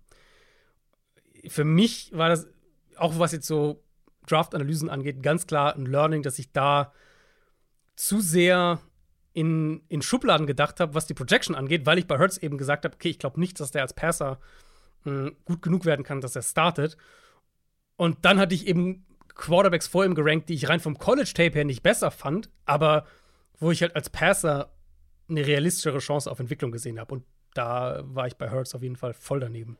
Ja, also ich muss mich da jetzt auch gar nicht als großer, ich muss da keine große Victory Lab drehen, weil ja, ich war optimistisch, dass er eben ein Starting, ein, ein Quarterback mit Starting-Potenzial für die NFL ist. Trotzdem war ich zu niedrig bei ihm. Ich glaube, mhm. ich hatte, ich hatte ihn auch nur auf sechs. Ich hatte einen Jake Fromm noch vor ihm. Bei mir ich hat er auch, halt ja. einen Second Round Grade noch. Ähm, ja. Damit lag ich zumindest etwas näher an der Realität, aber ähm, es ist jetzt nicht so, dass der irgendwie, dass ich den vor Jordan Love hatte. Wie gesagt, ein Jake Fromm, eine der größten Enttäuschungen dieser Quarterback-Klasse, mhm. ähm, war, war noch vor ähm, Jalen Hurts bei mir. Also ist jetzt nicht so, dass ich bei dem gesagt habe, der wird in drei Jahren oder schon in zwei Jahren, nee, in drei Jahren äh, im Super Bowl stehen und einer der besten mhm. Quarterbacks des Jahres sein. Ja. Nee, da, gut, aber da muss man ja fairerweise sagen, das hat die NFL auch nicht gesehen. Sonst wäre nicht. Richtig. Mitte, Ende Und ich glaube, die wenigsten. Also, ja. es gibt immer Leute, die sagen, ja, hier, der Spieler XY wird die große Überraschung des Drafts und dann drei Jahre später liegen sie richtig, aber ähm, sowas gibt es eigentlich jedes Jahr. Lass uns mal über Draftklassen sprechen, über Teams sprechen, die auf der einen Seite so richtig abgeräumt haben und auf der anderen Seite Teams, die ja offensichtlich nicht so gut gedraftet haben 2020.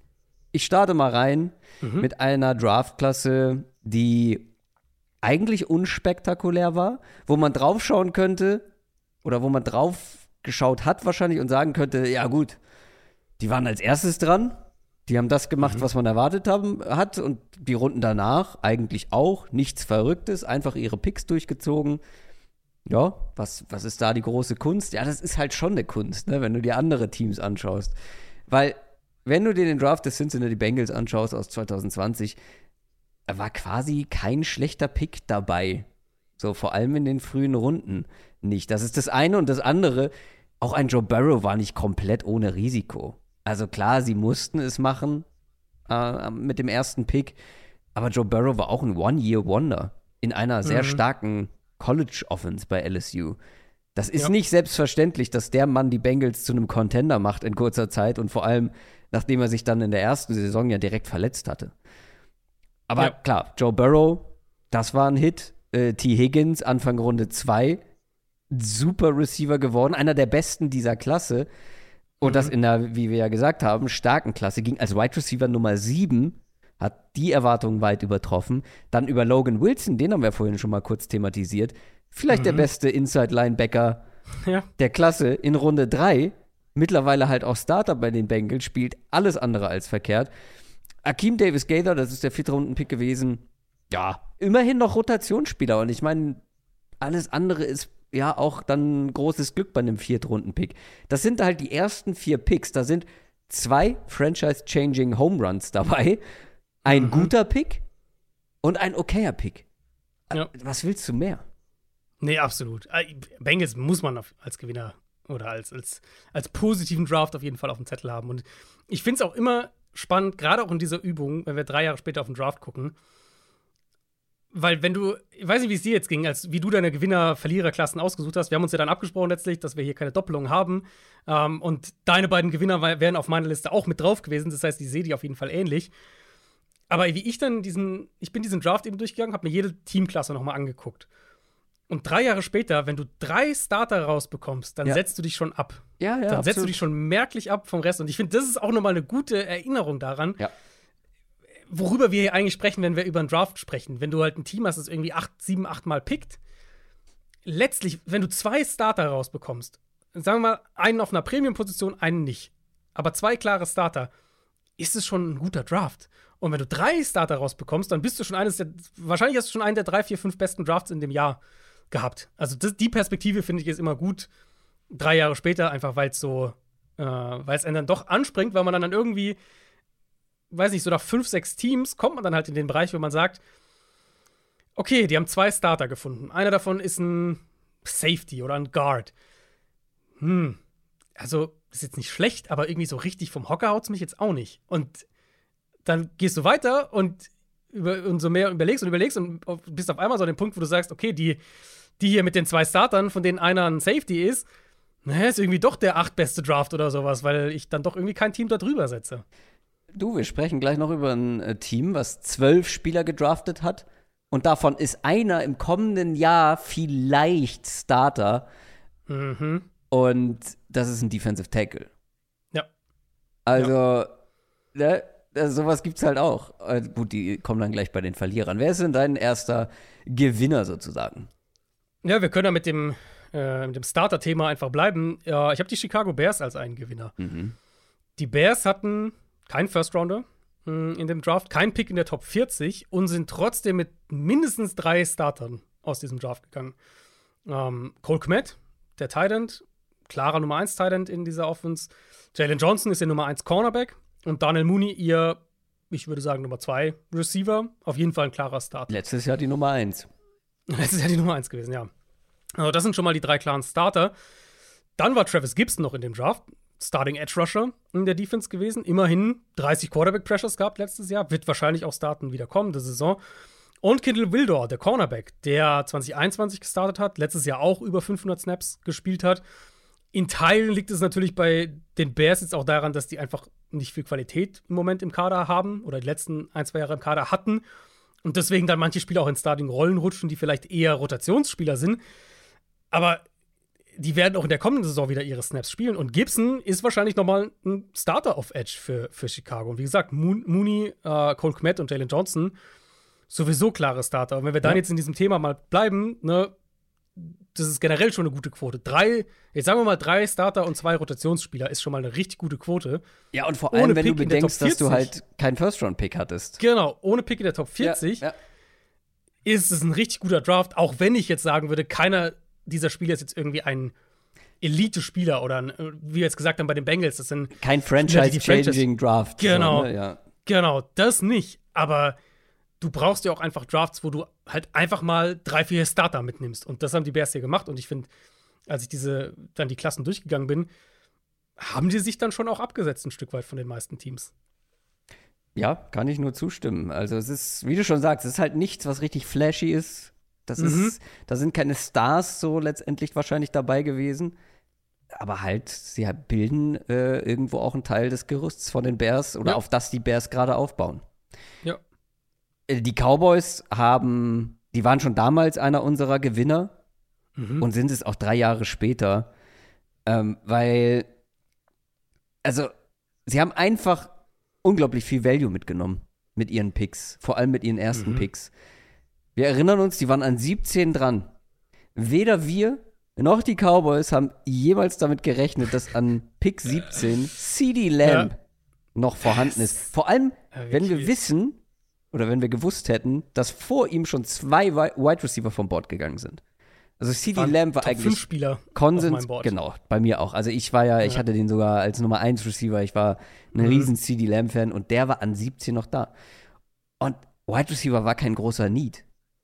Aber die Cowboys haben gesagt, das ist ja egal, das ist, guck dir, also, hä? Was, warum machen aber, die, warum aber, pickt den keiner? Dann machen wir das aber, halt. Ja, und, und ganz kurz, hier, das ist ja so ein perfektes Beispiel. In dem Moment war es kein Need, aber es hat ja wirklich nur, ja keine zwei Jahre gedauert. Ja. Und CD Lamb war halt ein, elementarer Bestandteil dieser Offense. Und wenn sie ihn nicht gehabt hätten, dann hätten wir gesagt, die Cowboys brauchen einen Receiver. Ja. Total. Und so haben sie halt einen. Das ist vielleicht nicht dieser dominante Star-Receiver, den ich erhofft hatte, der Justin Jefferson geworden ist. Aber mhm. er ist halt ein richtig, richtig guter Wide Receiver und jetzt ja. unglaublich wichtig für die Cowboys. Runde 2. Trevor und Dix.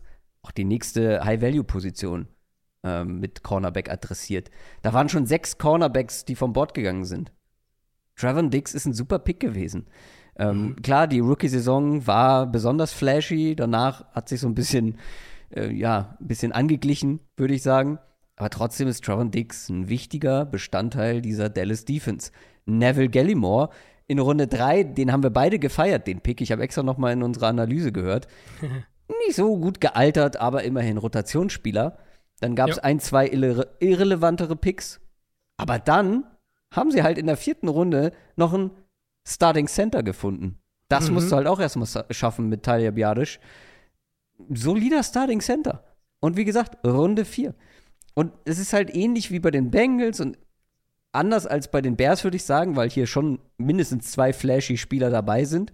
Aber es sind hier zwei sehr gute Picks zum Start und dann hinten äh, in Runde 4 noch richtig viel Value mit einem Starting Center äh, bekommen, das kann nur ein guter Draft sein dann.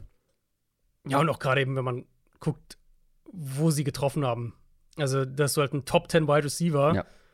Und ich würde jetzt mal sagen, Top 15 Corner ähm, Picks und zwar halt nicht irgendwie, du hast zwei Picks in der Top 20 oder sowas, sondern eben einen mit der ersten Runde, einen mit der zweiten Runde das allein ist halt schon ein Volltreffer. Und dann, wie du sagst, Rotations-D-Liner und ein Starting Center. Ja, also das waren tatsächlich, also Cowboys und Bengals waren mit die ersten Drafts, die ich mir rausgeschrieben hatte, weil äh, sie sich halt schon krass, also die springen einen schon an ja. von, dem, von dem Value und von der Qualität, die diese Teams ähm, mitgenommen haben. Aber wen hast du denn als vierten, äh, vierten Draft mit dabei, der positiv gealtert ist? noch ein Team, was keinen Erstrunden-Pick hatte. Aha. Und zwar die Indianapolis Colts. Erstrunden-Picks ähm. over, overrated oder was? Neuer Takeaway. Wir müssen ja. nochmal neu starten. Ähm, ja, die Colts. Ähm, ersten beiden Picks, Michael Pittman, Jonathan Taylor. Zweite Runde jeweils. Das sind natürlich die beiden Konstanten, würde ich sagen, in der Colts Offense über die letzten drei Jahre. Ähm, eine Offense, die ja sonst überall vergeblich versucht hat, sich zu finden. Quarterback, O-Line, Tight End, Nummer 2 Receiver, Slot Receiver, egal wo man hingeht. Also sie haben ja überall versucht, sich neu zu sortieren, versucht zu stabilisieren, versucht Lösungen zu finden. Jetzt gehen sie wieder in eine andere Richtung. Die beiden waren die Konstanten dieser Offense für mich. Pittman, letzten beiden Jahre, 1000 Yards 2021, 925 letztes Jahr, 10 Touchdowns zusammengenommen in den beiden Saisons und Taylor, letztes Jahr natürlich mit Verletzungen zu kämpfen gehabt, trotzdem noch über 850 Rushing Yards gekommen und halt vor allem seine ersten beiden Jahre also da reden wir über 1200 Yards, also Rushing Yards 2020 und dann die 1800 Yards Saison äh, 21, 30 Rushing Touchdowns mhm. in den beiden Jahren zusammengenommen. Also wir reden ja über den dominantesten Runner neben Henry und Chubb, würde ich sagen, in den letzten drei Jahren in der NFL. Damit aber ist ja nicht vorbei. Sie haben Ende der dritten Runde haben sie den Starting Safety gefunden mit Julian Blackman. Isaiah Rogers, der Sechstrunden Corner, der war schon ein Rotationsspieler die letzten beiden Jahre und könnte als Starter in die kommende Saison gehen. Und Danny Pinter, der Fünftrunden Guard aus dem Draft, ist immer noch ihr Swing Lineman, würde ich mal sagen, der letztes Jahr äh, Snaps auf Right Guard, Snaps auf Center gespielt und auch als sechster Offensive Lineman noch als Tackle gespielt. Also drei Starter, zwei davon prägen ihre Offense. Ein vierter Spieler aus dem Draft wird wahrscheinlich auf Corner starten nächstes Jahr. Und der fünfte ist ihr primärer Swing Lineman. Das ist schon ein richtig, richtig guter Draft und das eben ohne First Rounder noch dazu. Also zwei Picks in Runde zwei, wie gesagt, aber kein in und der ersten ein Running Back dabei. Und ein Running Back. Ein Luxus-Pick. Damit hast du ja. quasi deinen eigenen Take von vorhin torpediert nochmal. Ey, aber lass uns über die Teams sprechen, wo es dann nicht so gut lief Mhm. Im Nachhinein, weil das ist eigentlich sogar interessanter. Und da müssen wir über die Green Bay Packers sprechen, ist doch klar. Was Ja. waren wir fassungslos? Und was haben wir dafür, für unsere Fassungslosigkeit, für unseren in Anführungszeichen Hate, wie es genannt wurde, von den Packers-Fans was zu hören bekommen? Kritik einstecken müssen.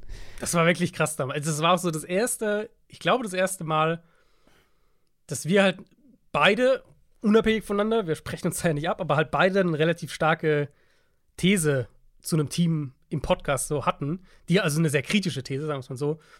Und richtig viel, nennen wir es mal, Feedback dazu kam. Feedback.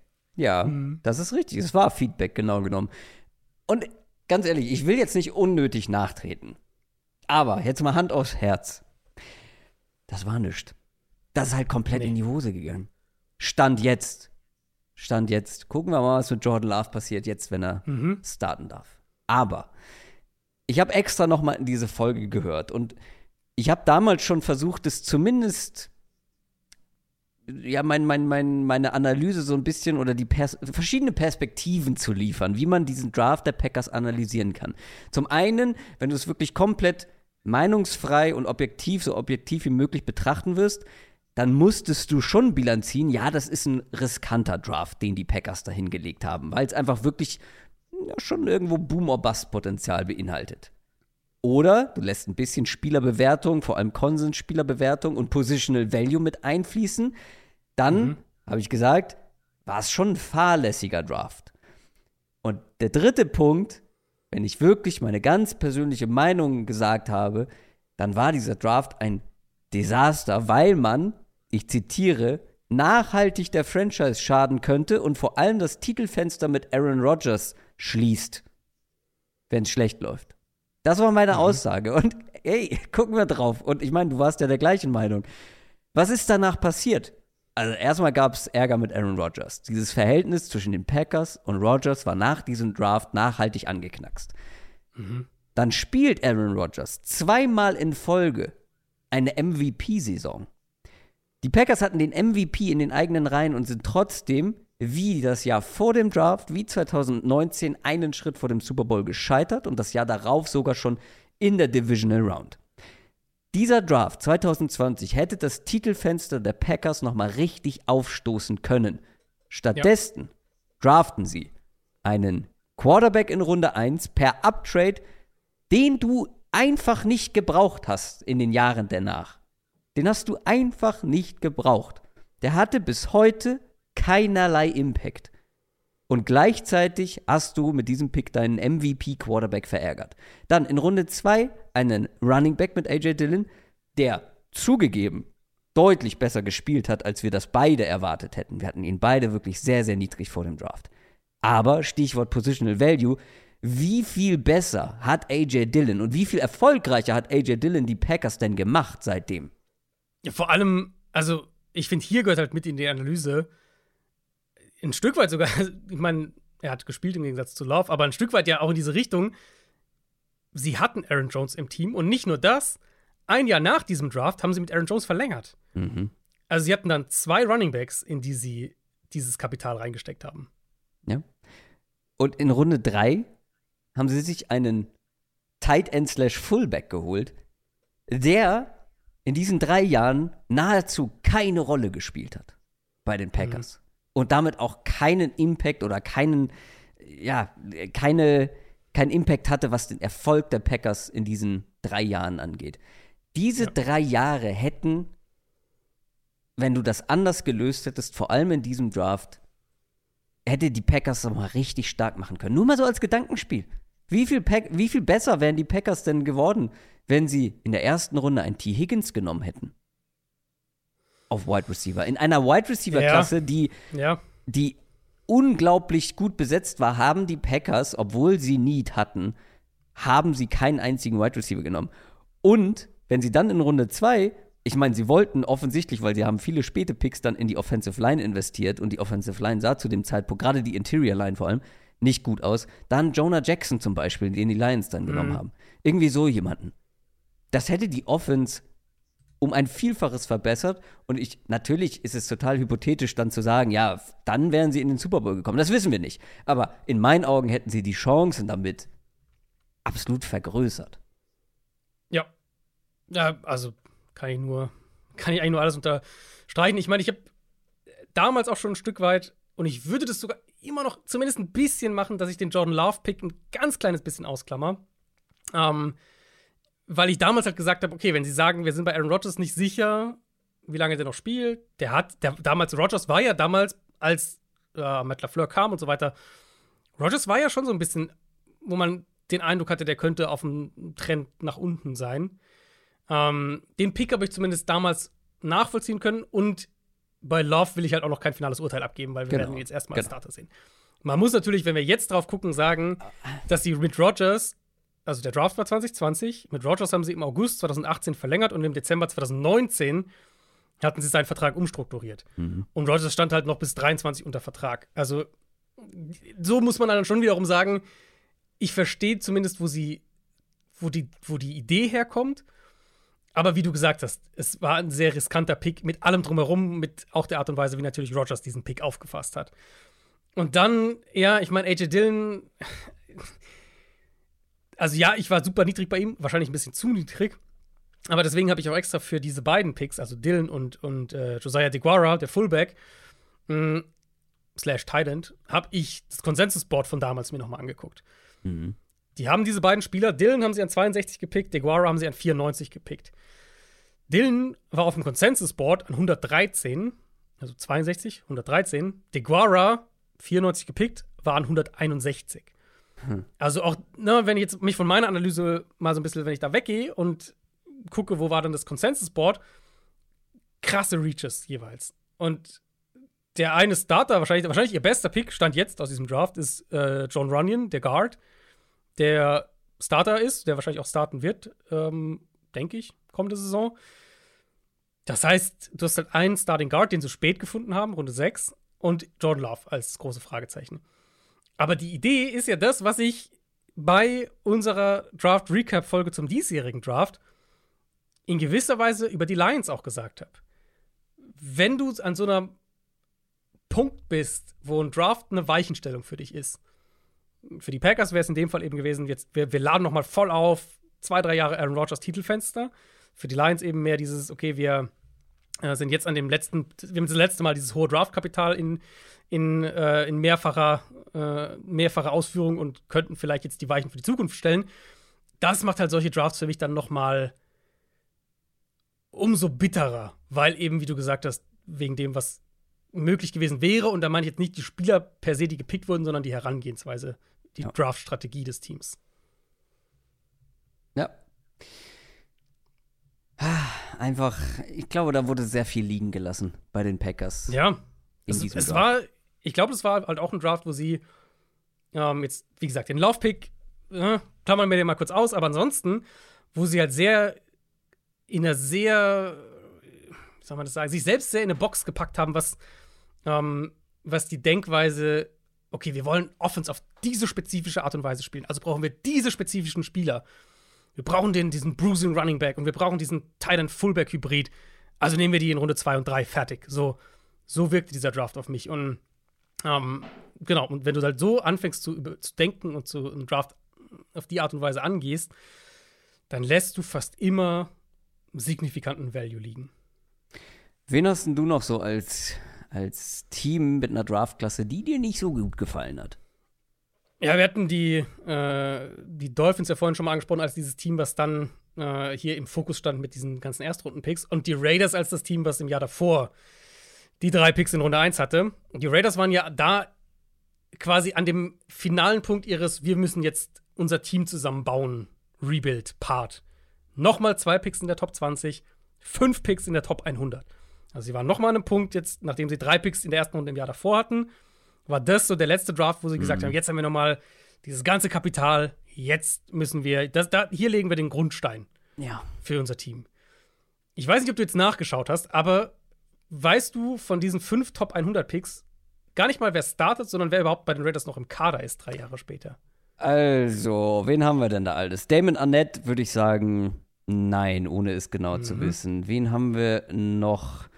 Was sind denn die? Wo sind denn Henry die? Ruggs natürlich, klar. Henry Ruggs ist auf jeden Fall nicht mehr dabei. Der ähm, sitzt woanders auf der Bank. Ähm, Brian Edwards, unsicher. Ich glaube ja. Lynn Bowden, nein. Ähm, in der zweiten Runde hatten sie niemanden, ne? Nee, genau, die hatten. Tanner Muse. Äh, genau, das ist der letzte. Tanner Muse ist, glaube ich, noch da, wenn auch kein Starter. Keiner ist mehr da. ähm, ja, Henry Rux, ich meine, der wird für mehrere Jahre ins Gefängnis müssen. Das ist natürlich was, was du nicht vorhersehen kannst als Franchise, so fair muss man schon sein. Aber sie haben ihn halt auch über Judy, über Lamb, über Justin Jefferson, über T. Higgins, über Michael Pittman gedraftet. Das ja. wiederum kann man ihnen schon ein Stück weit vorwerfen. Definitiv. Damon Arnett äh, wurde noch während seiner zweiten NFL-Saison entlassen, nachdem er in einem Video mit Waffen rumhantiert hat und Drohungen abgegeben hat und mhm. so weiter. Lynn Bowden haben die Raiders noch vor seiner Rookie-Saison getradet. Stimmt. Zu den Dolphins, ja, wo er jetzt auch, also der hat jetzt auch nie eine relevante Rolle irgendwo gespielt. Brian Edwards ähm, haben sie vergangene Offseason, also letztes Jahr, ähm, nach zwei NFL-Saisons dementsprechend nach Atlanta getradet und Tanner Muse ja. haben sie vor seiner zweiten NFL-Saison entlassen. Mm. Der hat keinen einzigen Regular Season Snap für die Raiders gespielt. Mm. Könnte man jetzt noch, ich meine, das waren jetzt die Top 100, die fünf Top 100 Picks. Sie hatten noch einen an 109, John Simpson.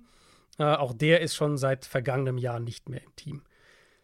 Der eine Spieler, der noch da ist und der zumindest ein Rotationsspieler ist, ist Amik Robertson, der Viertrunden-Slot-Corner, den ich sogar ganz gerne mochte vor dem Draft. Ähm, aber da sprechen wir halt, wie gesagt, über einen Rotationsspieler und nicht mehr.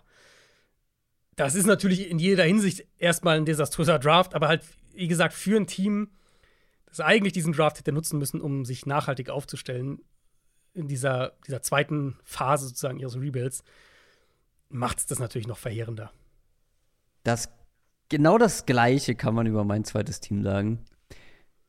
Die Jacksonville Jaguars hatten zwölf Picks in diesem Draft 2020. Ja.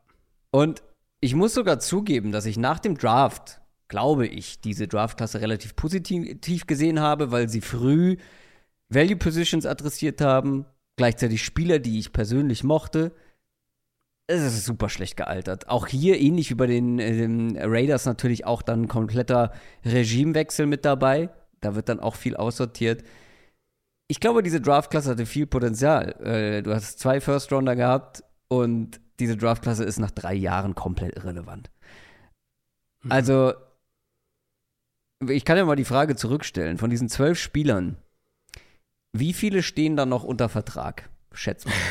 Ohne jetzt alle einzeln die, durchzugucken. Ja, ich muss die, ich muss ganz kurz die Klasse nochmal anschauen. Also ich weiß, ich meine, äh, die ersten, ähm, von den ersten, die meisten schon nicht mehr, weil CJ Henderson haben sie ja schon getradet und LaVisca Schnolt haben sie getradet, beide nach Carolina. Ja. Äh, also die sind ja beide schon weg.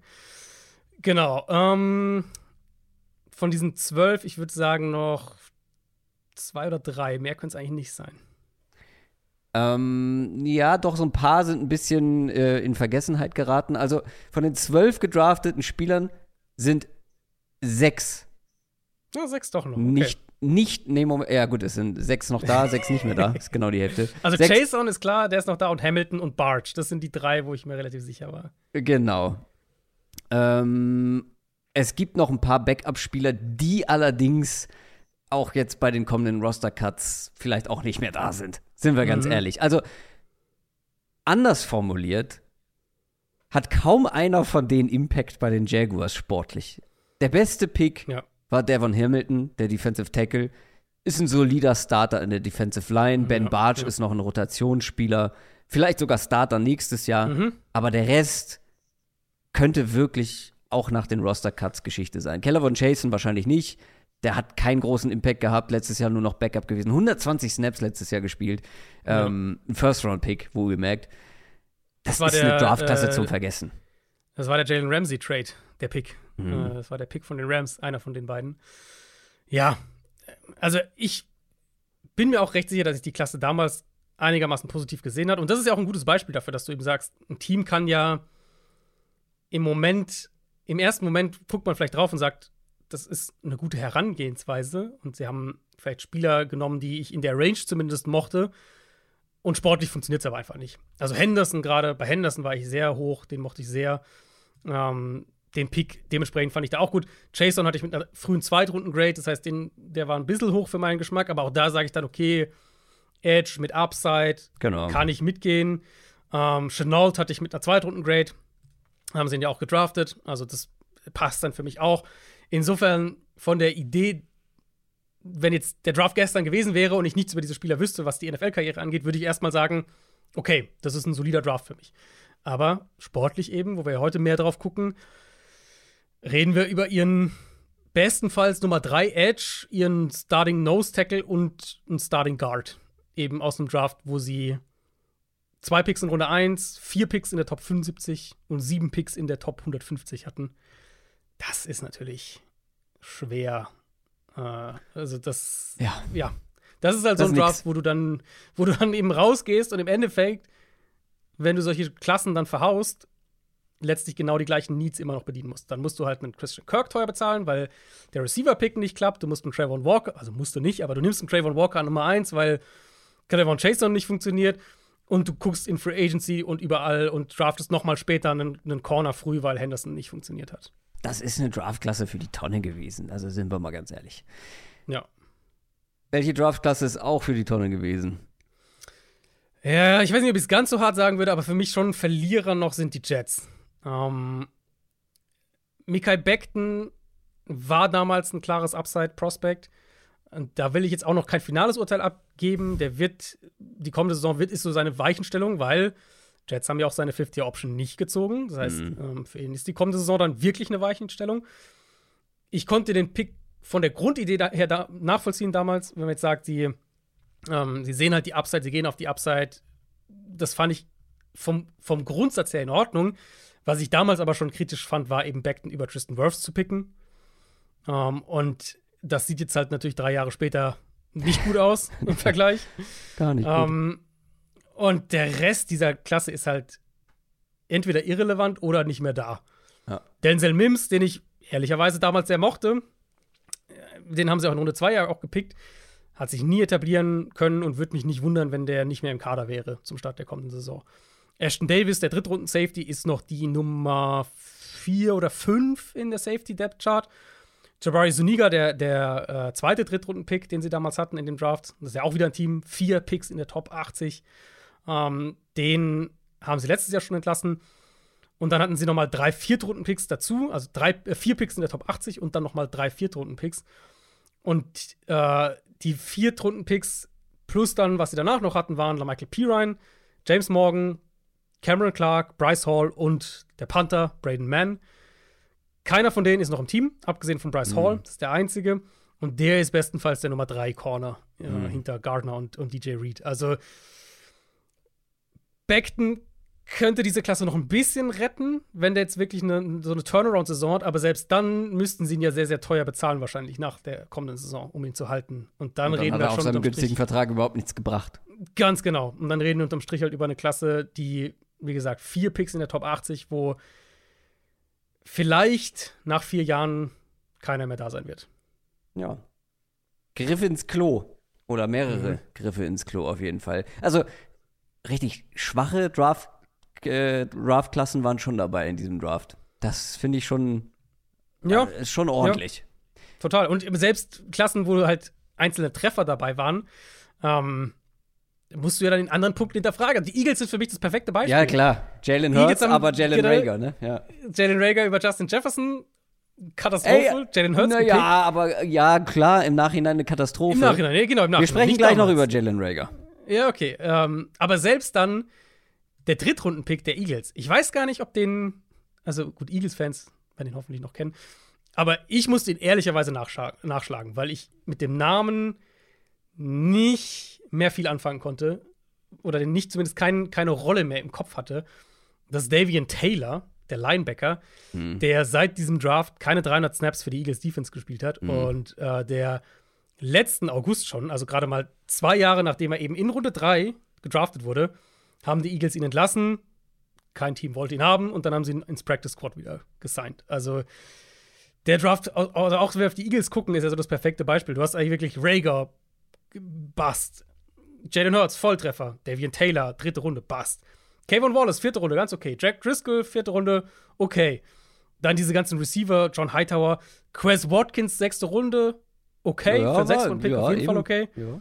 Aber du hast, also wenn du diesen Draft durchgehst, dann hast du halt wirklich so, oh je, ah, Treffer, oh je, ah, Treffer. So, und das ist irgendwie so ein perfekter Draft, äh, so ein perfekter Draft-Review-Kandidat. Wir wollen jetzt aber noch ein paar Awards vergeben. Das haben wir letztes Jahr nicht gemacht. Das führen wir neu mit ein. Die Draft 2020 Superlative. Wir küren unter anderem, fangen wir mal an mit dem, mit dem ganz großen Besteck, bester Spieler aus dieser Draftklasse. Hast du jemand anderes als Joe Barrow? Ich finde, du kannst einen Case für Justin Jefferson machen. Kannst du? Also ich habe Burrow auch an der 1 gelistet. Ähm, aber weil das ja kein Value-Pick ist hier, also kein Value Ja. Award ist, finde ich, kannst du schon einen Case für Justin Jefferson machen, der halt wahrscheinlich der beste Receiver in der NFL aktuell ist. Äh, Ja. Zumindest einer der besten, aber Joe Barrow ist auch einer der besten Quarterbacks. Genau, deswegen im Tiebreaker würde ich dann immer Burrow nehmen.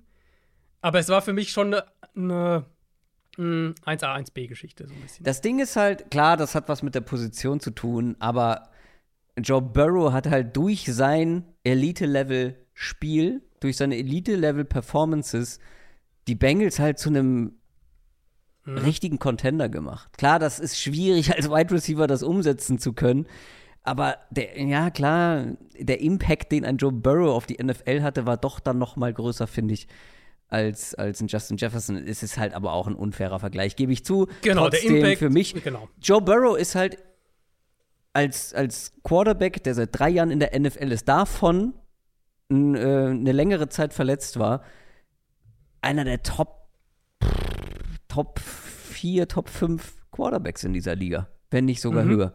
Ja. Und das ist schon ein etwas anderer Verdienst als ähm, einer der Top 3 Wide Receiver zu werden. Das ist auch krass, gar keine Frage. Ich möchte Justin Jefferson hier überhaupt nicht äh, kleinreden, ganz und gar nicht. Aber ich finde, Joe Burrow ist für mich hier die Nummer 1. Mhm. Bester Value-Pick. Da bin ich gespannt auf deine Wahl.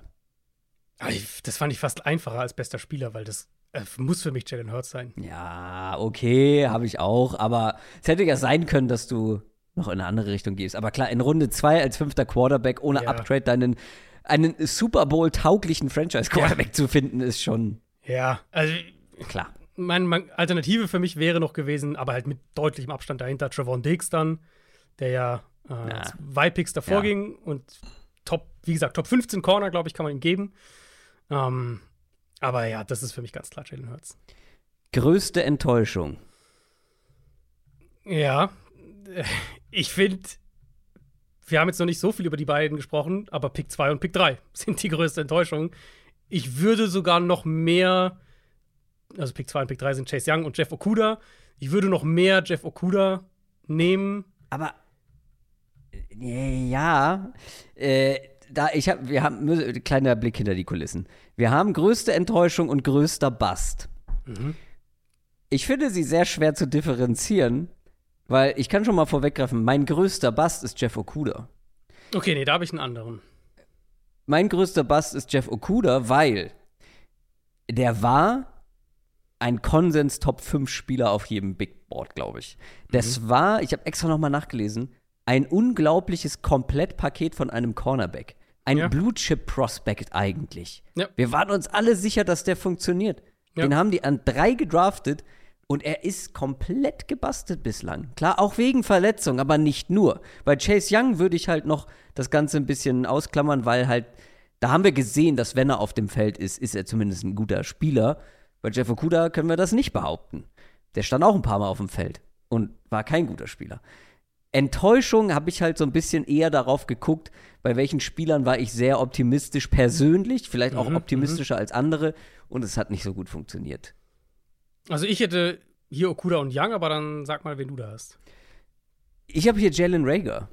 Ja, Ist natürlich auch irgendwo ein Bast, weil er auch ein Ja. früher Pick war, aber ich war sehr hoch bei ihm. Ich hatte ihn vor einem Henry Rux zum Beispiel, zu Recht, aber auch vor äh, Justin Jefferson, klar. Ähm, und das Spannendste aber jetzt ist, ich habe auch hier noch mal meine Analyse durchgelesen. Die Alarmsignale waren sowas von da. Mhm. Die waren sowas von da. Weil, weißt du, was ich mir aufgeschrieben habe, mhm. als so die drei kritischsten Punkte bei Jalen Rager? Abstimmungsprobleme mit dem Quarterback, Hände und Lustlosigkeit. und wodurch, ist, wodurch hat Jalen Rager in der NFL besonders gut geglänzt? Durch äh, Routes, die er hätte anders laufen sollen, durch Drops und durch eine gewisse Lustlosigkeit, dass Routes auch gerne mal abgebrochen wurden. Also, mhm. es hat sich angebahnt, dass Jalen Rager vielleicht Probleme ja. bekommen wird. Und trotzdem war er für mich eine der größten Enttäuschungen. Er hatte halt wirklich horrendes Quarterback-Play im College. Das war ja bei ihm so ein Ding, das, das, wo man bei ihm gesagt hat, eigentlich, eigentlich muss man da wirklich noch mehr draufpacken, so an äh, im Hinterkopf an theoretischen Stats und so weiter, weil er halt so schlechtes Quarterback-Play hatte. Das stimmt, aber das Problem war, was ich mir bei diesem Abstimmungsproblem aufgeschrieben habe, wir wissen nicht, an wem es liegt. Wir sind mhm. alle davon ausgegangen, dass es am Quarterback-Play liegt. Ja. Im Nachhinein würde ich sagen, nicht nur. Wahrscheinlich nicht nur, ja. Also ich meine, ich war nicht ganz so hoch wie du. Ich hatte Jalen Rager als meinen Nummer 6 Receiver, aber ich hatte ihn halt trotzdem einen Platz vor Justin Jefferson. Das heißt, ich hätte quasi die, ja, die exakte Draft-Reihenfolge, habe ich genauso, äh, ja. wie es dann passiert ist, fälschlicherweise passiert ist. Ähm, ja, also gehe ich mit. Für mich, Rager, Rager Okuda ist für mich ungefähr eine Kategorie, deswegen hätte ich die jetzt beide in der Enttäuschungsgruppe. Ähm, aber, aber wer ist dann für dich der Bust? Der Bust für mich ist Isaiah Wilson. Das ist für mich ah, der, Tackle okay, von ja. den Titans, Pick Nummer 29 gewesen, also ein First-Round-Pick. Der war zweimal auf der Corona-Liste, bevor er überhaupt ein Spiel gemacht hat, wurde dann nochmal vom Team suspendiert, weil er gegen Teamregeln verstoßen hatte. Und im Endeffekt hat er ein Spiel als Rookie mitgemacht. In dem einen Spiel hat er drei Snaps in der Offense und einem Special Teams gespielt, gegen die mhm. Colts Woche 12. Und das war's im Prinzip. Die Titans haben Wilson nach der Rookie-Saison für einen Siebtrunden-Pick-Tausch nach Miami getradet. Also muss man sich mal überlegen, der war ein Erstrunden-Pick und nach einem Jahr hat ja. er noch einen Siebtrunden-Pick-Tausch eingebracht. Ja. Und die Dolphins haben ihn drei Tage später, drei Tage nach diesem Trade, haben sie ihn entlassen, nachdem Wilson erst zu spät zu seinem Medizincheck gekommen ist und dann zwei Workouts verpasst hatte. Der war dann 2021 nochmal im Practice Squad der Giants und das war im Prinzip seine NFL-Karriere. Ja. Vergangene Saison schon nirgends mehr unter Vertrag gewesen, macht, glaube ich, Musik mittlerweile, meine ich. Mhm. Ähm, aber ja, das ist für mich ein, also der Bust eigentlich aus dieser ersten Runde. Ja, gutes Argument. Den hatte ich fast ein bisschen vergessen. ja, ja man hat ja auch nicht viel gesehen auf dem Feld. Nee. Aber ich weiß auch noch schon damals, dass der, der war schon ein hoher Pick. Also der war schon, der ging schon höher als gedacht, weil ja. damals hat man sich noch so ein bisschen in die Richtung erklärt, okay, ist halt so ein Mauler im Run-Game. Die Titans, meine, die Titans waren damals in einem Fenster, wo sie Playoff-Runs hingelegt haben mit Derrick Henry und mit, mit Tannehill und so weiter. Und da hat man halt gesagt, okay, ja, passt jetzt nicht für jedes Team, aber bei den Titans halt so als so ein, so ein, so ein Mauler im Run-Game, das ergibt irgendwie Sinn. Und letztlich war halt einfach nicht nur krass overdrafted, sondern offensichtlich auch aus einer Charakterperspektive komplett falsch eingeschätzt. Dann haben wir die Kategorie Bester Tag 3 Stil. Also Runde 4 bis 7. Soll ich mal vorlegen? Mhm, ich habe eine klare Eins, aber ich hab, hätte Alternativen. Ich finde, es gibt hier ein paar Namen, die man nennen könnte. Mhm. Meine klare Eins ist Michael Unvenu. Oh, spannend. Okay, dann habe ich eine andere Eins. Offensive Guard der Patriots. Mhm. Und legit einer der besten O-Liner dieser Klasse. Ja. Ähm, es gibt bei Pro Football Focus die Stat Pass Block Efficiency, also die Pass-Blocking-Effizienz logischerweise, die war in keiner der drei Jahre unter 98 Prozent bei ihm. Mhm. Letzte Saison bei über 1000 Snaps nur 14 Pressures zugelassen.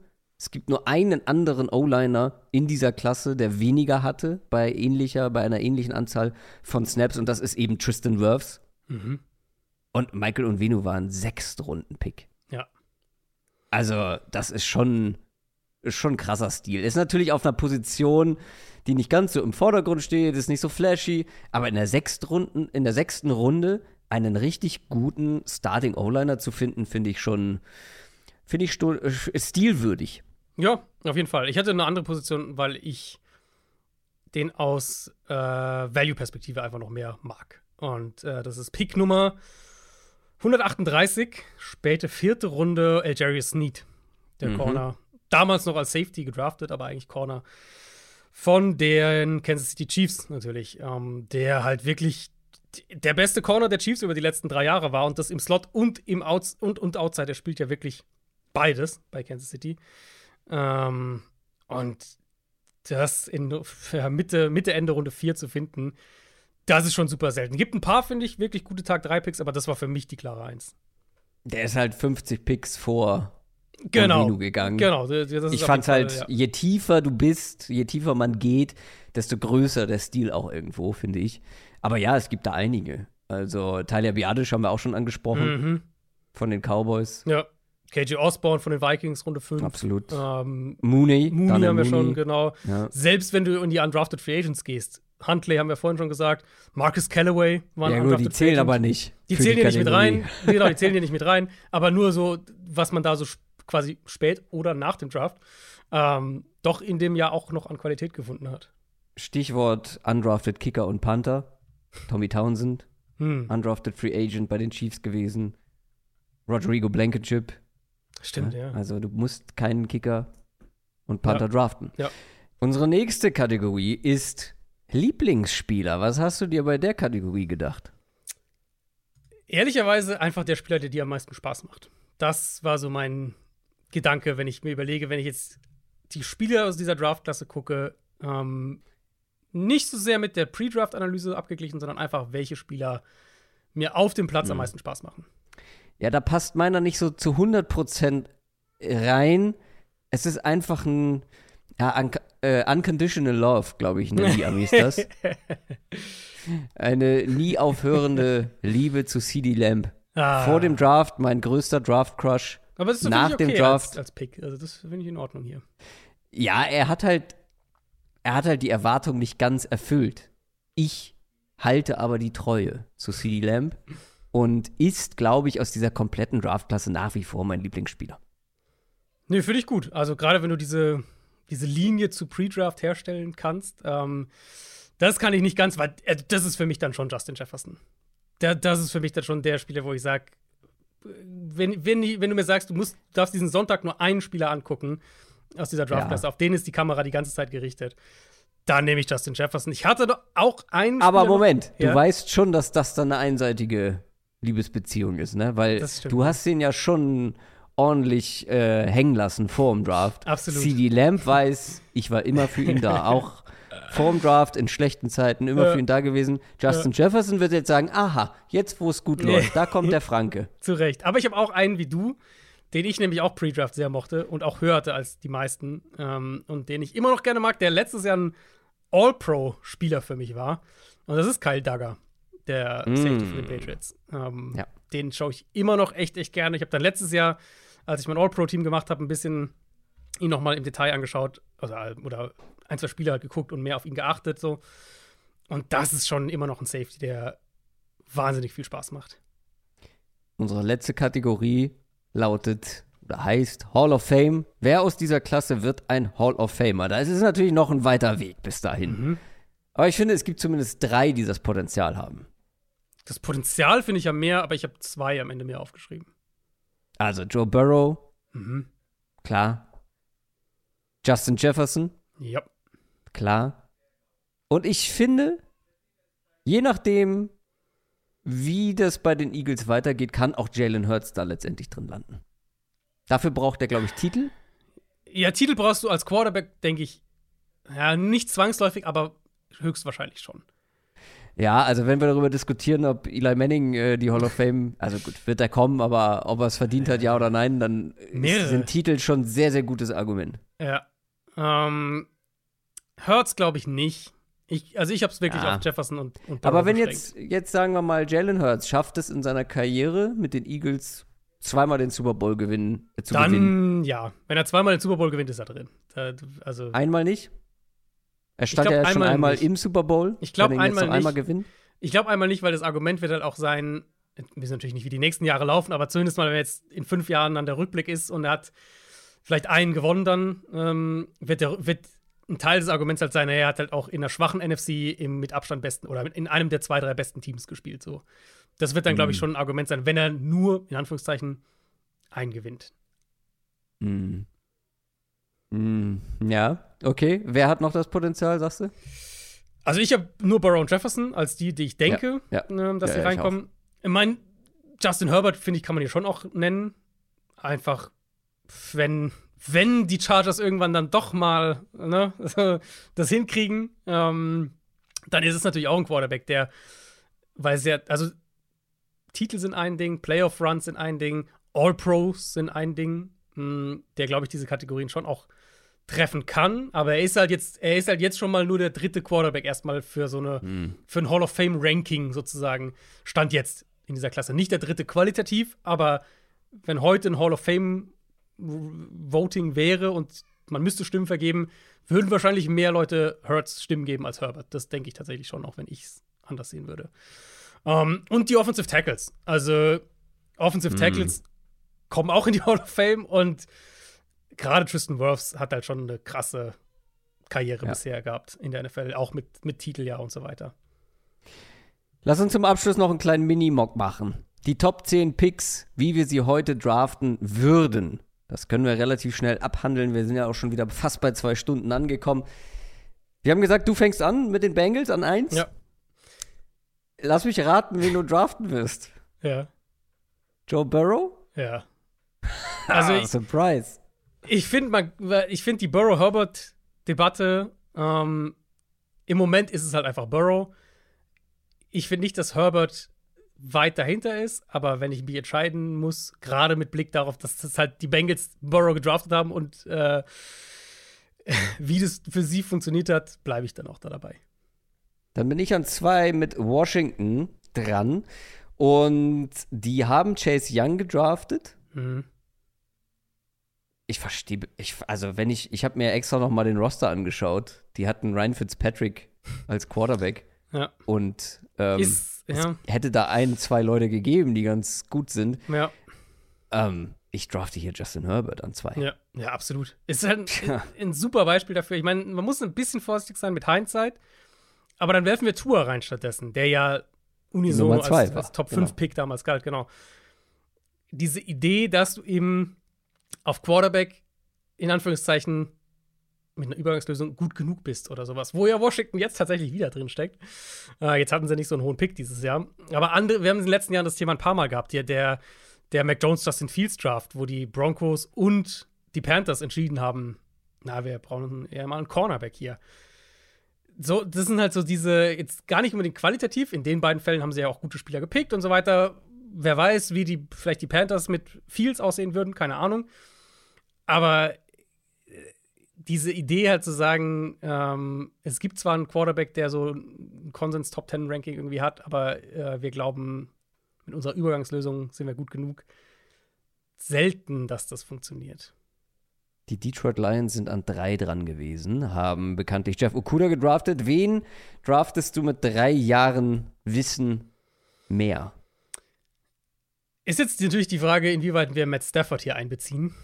In der Theorie würde ich jetzt hier sagen, ich drafte hier Jalen Hurts als den dritten Quarterback vom Board. Wenn wir jetzt mal sagen, äh, die Lions sind dann ja, wieso? bereit. Aber Matthew Stafford war noch der Quarterback der genau, Lions. Genau, deswegen meine ich ja. Deswegen sage ich ja, den, den, den Stafford-Trade, äh, den würden sie da natürlich nicht machen.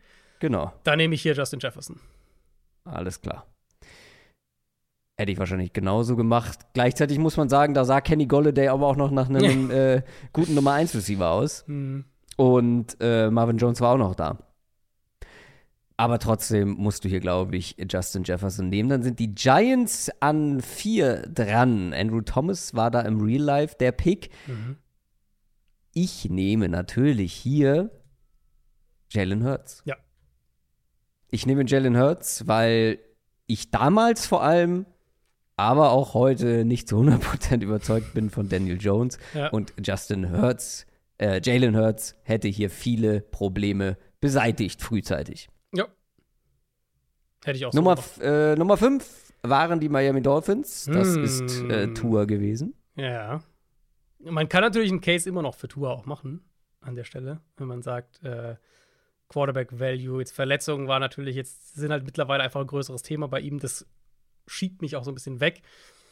Und mehr in die Richtung zu sagen, ähm, ich weiß jetzt drei Jahre später, dass Tour wahrscheinlich nicht mehr als so ein Garoppolo Cousins Level Quarterback wird. Was will ich mit so einem Quarterback? Ich will den Rookie-Vertrag ausnutzen.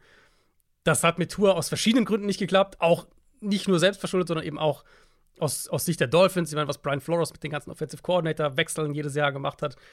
Das hat natürlich auch nicht geholfen. Ähm, aber wir gehen in die vierte Saison und ich glaube nicht, dass Tour ein Quarterback ist, um den du langfristig aufbaust, ehrlicherweise. Deswegen gehe ich hier dann in die Offensive Line, die ja auch ein Dauerthema einfach war und ist bei den Dolphins und nehme hier Tristan Wirfs. Schade. den hätte ich gerne mit den LA Chargers als nächstes genommen. Den kann ich jetzt in dem Fall nicht nehmen. Ich ähm, adressiere hier aber auch die Offensive Line tatsächlich, weil auch hier habe ich mir den Roster nochmal angeschaut. Die Offensive Line war zu dem Zeitpunkt, weiß ich auch nicht, wie man das bezeichnen sollte, nicht NFL-tauglich. Ja. Und nehme hier tatsächlich Andrew Thomas. Er hat mhm. ein paar Jährchen gebraucht, aber ich glaube, man sieht jetzt, dass der diesen Pick rechtfertigen würde. Ja, finde ich also ich hätte eine Alternative noch gehabt, aber sonst wäre Thomas auch der nächste auf meinem Board gewesen. Dann sind wir bei den Carolina Panthers an der Reihe. Die, die hatten äh, Derek Brown gedraftet, den Defensive Tackle, der sich jetzt mhm. auch mittlerweile ganz gut macht. Trotzdem fühlt sich das immer noch sehr, sehr hoch an mhm. für den Spieler. Deshalb gehe ich davon aus, dass du in eine andere Richtung gehen wirst. Ja, also ich, ich habe jetzt noch einen Spieler von meiner Top 7 ähm, und würde hier CD Lamp nehmen. Ui. Ich denke, okay. dass die Panthers mit, mit DJ Moore und CD Lamb. Mein Quarterback ist dann immer noch ein Thema. Ich wollte gerade sagen, also ich hätte hier Tour äh, auf jeden Fall auf dem Zettel gehabt. Ja, aber das ist halt, ja, also finde ich fair. Ich könnte mir auch vorstellen, dass wir Tour noch, dass der noch gepickt wird.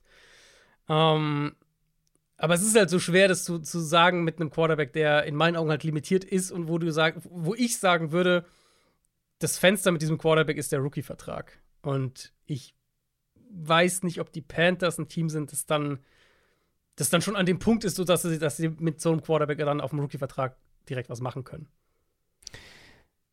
Dann wurden jetzt schon einige meiner Shortlist-Kandidaten für die Cardinals äh, vom Board gepickt. Isaiah Simmons war der originale Pick. Das wird er bei mir nicht. Bei mir wird es ein Spieler, wo ich glaube, dass er an dieser Position guter Value wäre, gemessen daran, wie gut er war, wenn er auf dem Feld stand. Und in meiner Franchise, bei den Arizona Cardinals, hätte er sich nicht so viel verletzt. Das ist Chase Young.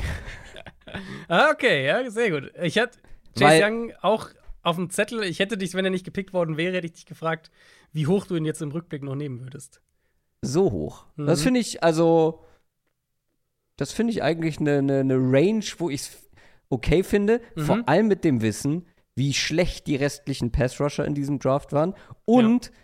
wie groß der Need in den letzten drei Jahren für die Cardinals auf dieser Position war. Ja. Ja, nee, finde ich gut. Also ich hätte ihn gut, ich habe jetzt nur noch einen Pick, eine Top 10 draften. Das heißt, ich hätte ihn an dem Spot wahrscheinlich noch nicht überlegt, aber ich hatte ihn auch in, in der Top 15, die ich mir hier aufgeschrieben habe, hatte ich ihn auch mit dabei, weil ich auch immer noch denke, wenn der auf dem Feld ist, wenn der fit ist, er wird, wahrscheinlich wird er nie diesem Pre-Draft-Hype äh, gerecht werden. Aber ich glaube immer noch, dass er ein sehr guter Pass-Rusher sein kann. Und ähm, deswegen bin ich sehr, also das ist ein Spieler, den ich auf jeden Fall auch kommende Saison im Auge haben werde, weil ja die äh, Commanders nicht die 50 Option bei ihm gezogen haben. Das heißt, falls der jetzt ja. irgendwie so eine Breakout-Saison hat, gut, dann können sie ihn immer noch taggen, aber dann könnte das ein sehr interessanter Spieler sein, über den wir dann in der kommenden Offseason vielleicht sprechen. Die Jaguars an 9 sind das nächste Team. Wen nimmst du da? Ja, ich meine, CJ Henderson damals, ähm, ja. ich, ich finde, hier könnte man Tour reinwerfen. Ich, ja, ich, will, ich habe den bei mir hier an 1 stehen, weil ich finde, ja. an 9 finde ich es absolut in Ordnung, gemessen daran, dass die Jaguars mit Gardner Minshew in die Saison gegangen sind. Mhm. Aber? Ja, doch, ich finde, das ist dann schon in Ordnung, dann Tour dem Spot zu nehmen. Ich finde, das ist so diese 9 bis, bis, bis 16, diese 9 bis 20 Range, wo so Mac Jones, Kenny Pickett Genau. gedraftet werden. Ähm, Tour ist besser als die beiden, aber nicht so viel, dass ich ihn Top 3 oder Top 5 nehmen würde. Deswegen, hier finde ich es okay. Ja, ich finde es auch einen sehr guten Spot für Tango Vailoa. Dann äh, sind die Cleveland Browns an der Reihe. Da hätte ich ihn zum Beispiel nicht genommen, weil die hatten zu dem Zeitpunkt noch Baker Mayfield. Klar, Tour sieht besser aus als Baker Mayfield, aber mit dem Wissen, also weiß ich nicht, wie viel Unterschied das dann gemacht hätte. Ja. Ähm, ach, ich hätte hier gerne Chase Young genommen, den habe ich mir selber weggeschnappt. Ich finde es schwierig jetzt bei den Browns tatsächlich. Ich finde, ähm, dass man einen ganz klaren Need gehabt hätte zu dem damaligen Zeitpunkt, den man mit Antoine Winfield hätte erfüllen können, mit dem Safety der Bucks, der einer der besten Defense-Spieler aus dieser Draftklasse ist. Das finde ich trotzdem noch zu hoch und gehe deshalb in eine andere Richtung und nehme T. Higgins. Okay. T. Higgins wäre der übernächste Spieler auf meinem Board gewesen. Ich hätte AJ Terrell hier noch höher gehabt. Gleichzeitig hatten sie aber damals ähm, Denzel Ward Mhm. und Greedy Williams. Klar, AJ Mhm. Terrell ist wohl besser als Greedy Williams. Ich habe Ja. auch über Terrell nachgedacht, aber T. Higgins hat mich irgendwie mehr angelacht. an Hast der du Position. Spieler, die jetzt von dir nicht gepickt wurden, die du dir aufgeschrieben hast? Also Terrell für mich ist einer. Terrell, Dix, aber Mhm. klar, wenn Terrell nicht vom Board ist, äh, Ja. kann man Trevor Dix nicht äh, Ja. vom Board nehmen. Und das war's aber schon. Andrew Thomas hatte ich selber genommen, ne? ja, den hast du selber genommen. Äh, Genau, also ich hätte dann, wenn wir jetzt sagen wir mal, eine Top 20 gedraftet hätten oder sowas, dann hätte, wären für mich so Spieler wie Brent Ayuk noch reingekommen. Ähm, Derek Brown finde ich schon, dass der irgendwann dann hätte kommen können. Ja, gerade wenn man überlegt, wie wenig gute Defensive Tackles es gibt, kann man das. Ja. Ich meine, wir hatten ja in dem Draft die, der, die, die Niners mit Javon Kinlaw. Mm, Das war ja damals diese Situation, dass sie Forrest Buckner getradet haben und dann mit dem Pick im Prinzip, den sie für Buckner bekommen haben, haben sie Kinlaw gedraftet. Und Kinlaw hat ja bisher gar nicht funktioniert. Oder, oder Genau. nicht wirklich funktioniert ja, in San Francisco. Also Antoine Winfield in der Top 20, finde ich, müsste auch dabei sein. Ja, ich glaube, ja, ich denke schon. Ich meine, wenn wir dann Top 20 reden, finde ich, gehört Michael Pittman mit rein. Ähm, Boah, Michael Pittman in den Top 20? Ja, ja, okay. Doch, hätte, also hätte ich hätte ihn drin gehabt in der Top 20, Mhm. wenn ich jetzt quasi nochmal äh, Mhm. ranke. Ich würde halt tatsächlich Dagger als ersten Safety nehmen. Wirklich? Äh, ja. Okay. Ja, das wäre mein erster Safety. Mm. Und ja, generell, ich meine, die Safety-Klasse generell war ziemlich gut, wo ich jetzt gerade mal so drüber schaue. Xavier McKinney war ja in der Klasse, den ich auch sehr mochte. Mhm. Den, Jeremy- mochte ich, den mochte ich, glaube ich, am liebsten. Ich glaube, nach Isaiah Simmons meine Nummer 2. Äh, wenn wir, ja, wenn wir Simmons als Safety ranken, dann wäre es bei mir auch so gewesen. Ähm, Jeremy Chin hatte ich ja ultra hoch. Das war mein Nummer 3 Safety. Den mochte ich sehr vor dem Draft. Mhm. Grant Delpit war in der Klasse. Auch ein Pre-Draft-Hype-Kandidat. Ähm, Winfield Stimmt, natürlich. Ja, stimmt, der war meine Nummer 2. Hab Quatsch Mhm. erzählt, ja. Ja, Delpit, genau. Ja, Delpit war auch hoch. Ähm, Winfield natürlich drin. Also da waren schon viele. Das war echt eine gute Safety-Klasse. Ja. Das war's auf jeden Fall von unserer kleinen, aber feinen Review auf die Draft-Klasse, auf den Draft 2020. Ich bin sehr auf euer Feedback gespannt. Hast du noch was übrig? Hast du noch was im Tank, Adrian? Äh, Mailback nächste Woche. Äh, also, wenn Ui. ihr die Folge hört, vielleicht gibt es dann schon die entsprechenden Posts, dann sammeln wir wieder. Und das wird ja unser, äh, unser Goodbye für vier Wochen sein, wenn wir im Juni dann eine, einen Monat Sommerpause machen. Aber nächste Woche nochmal großer Mailback.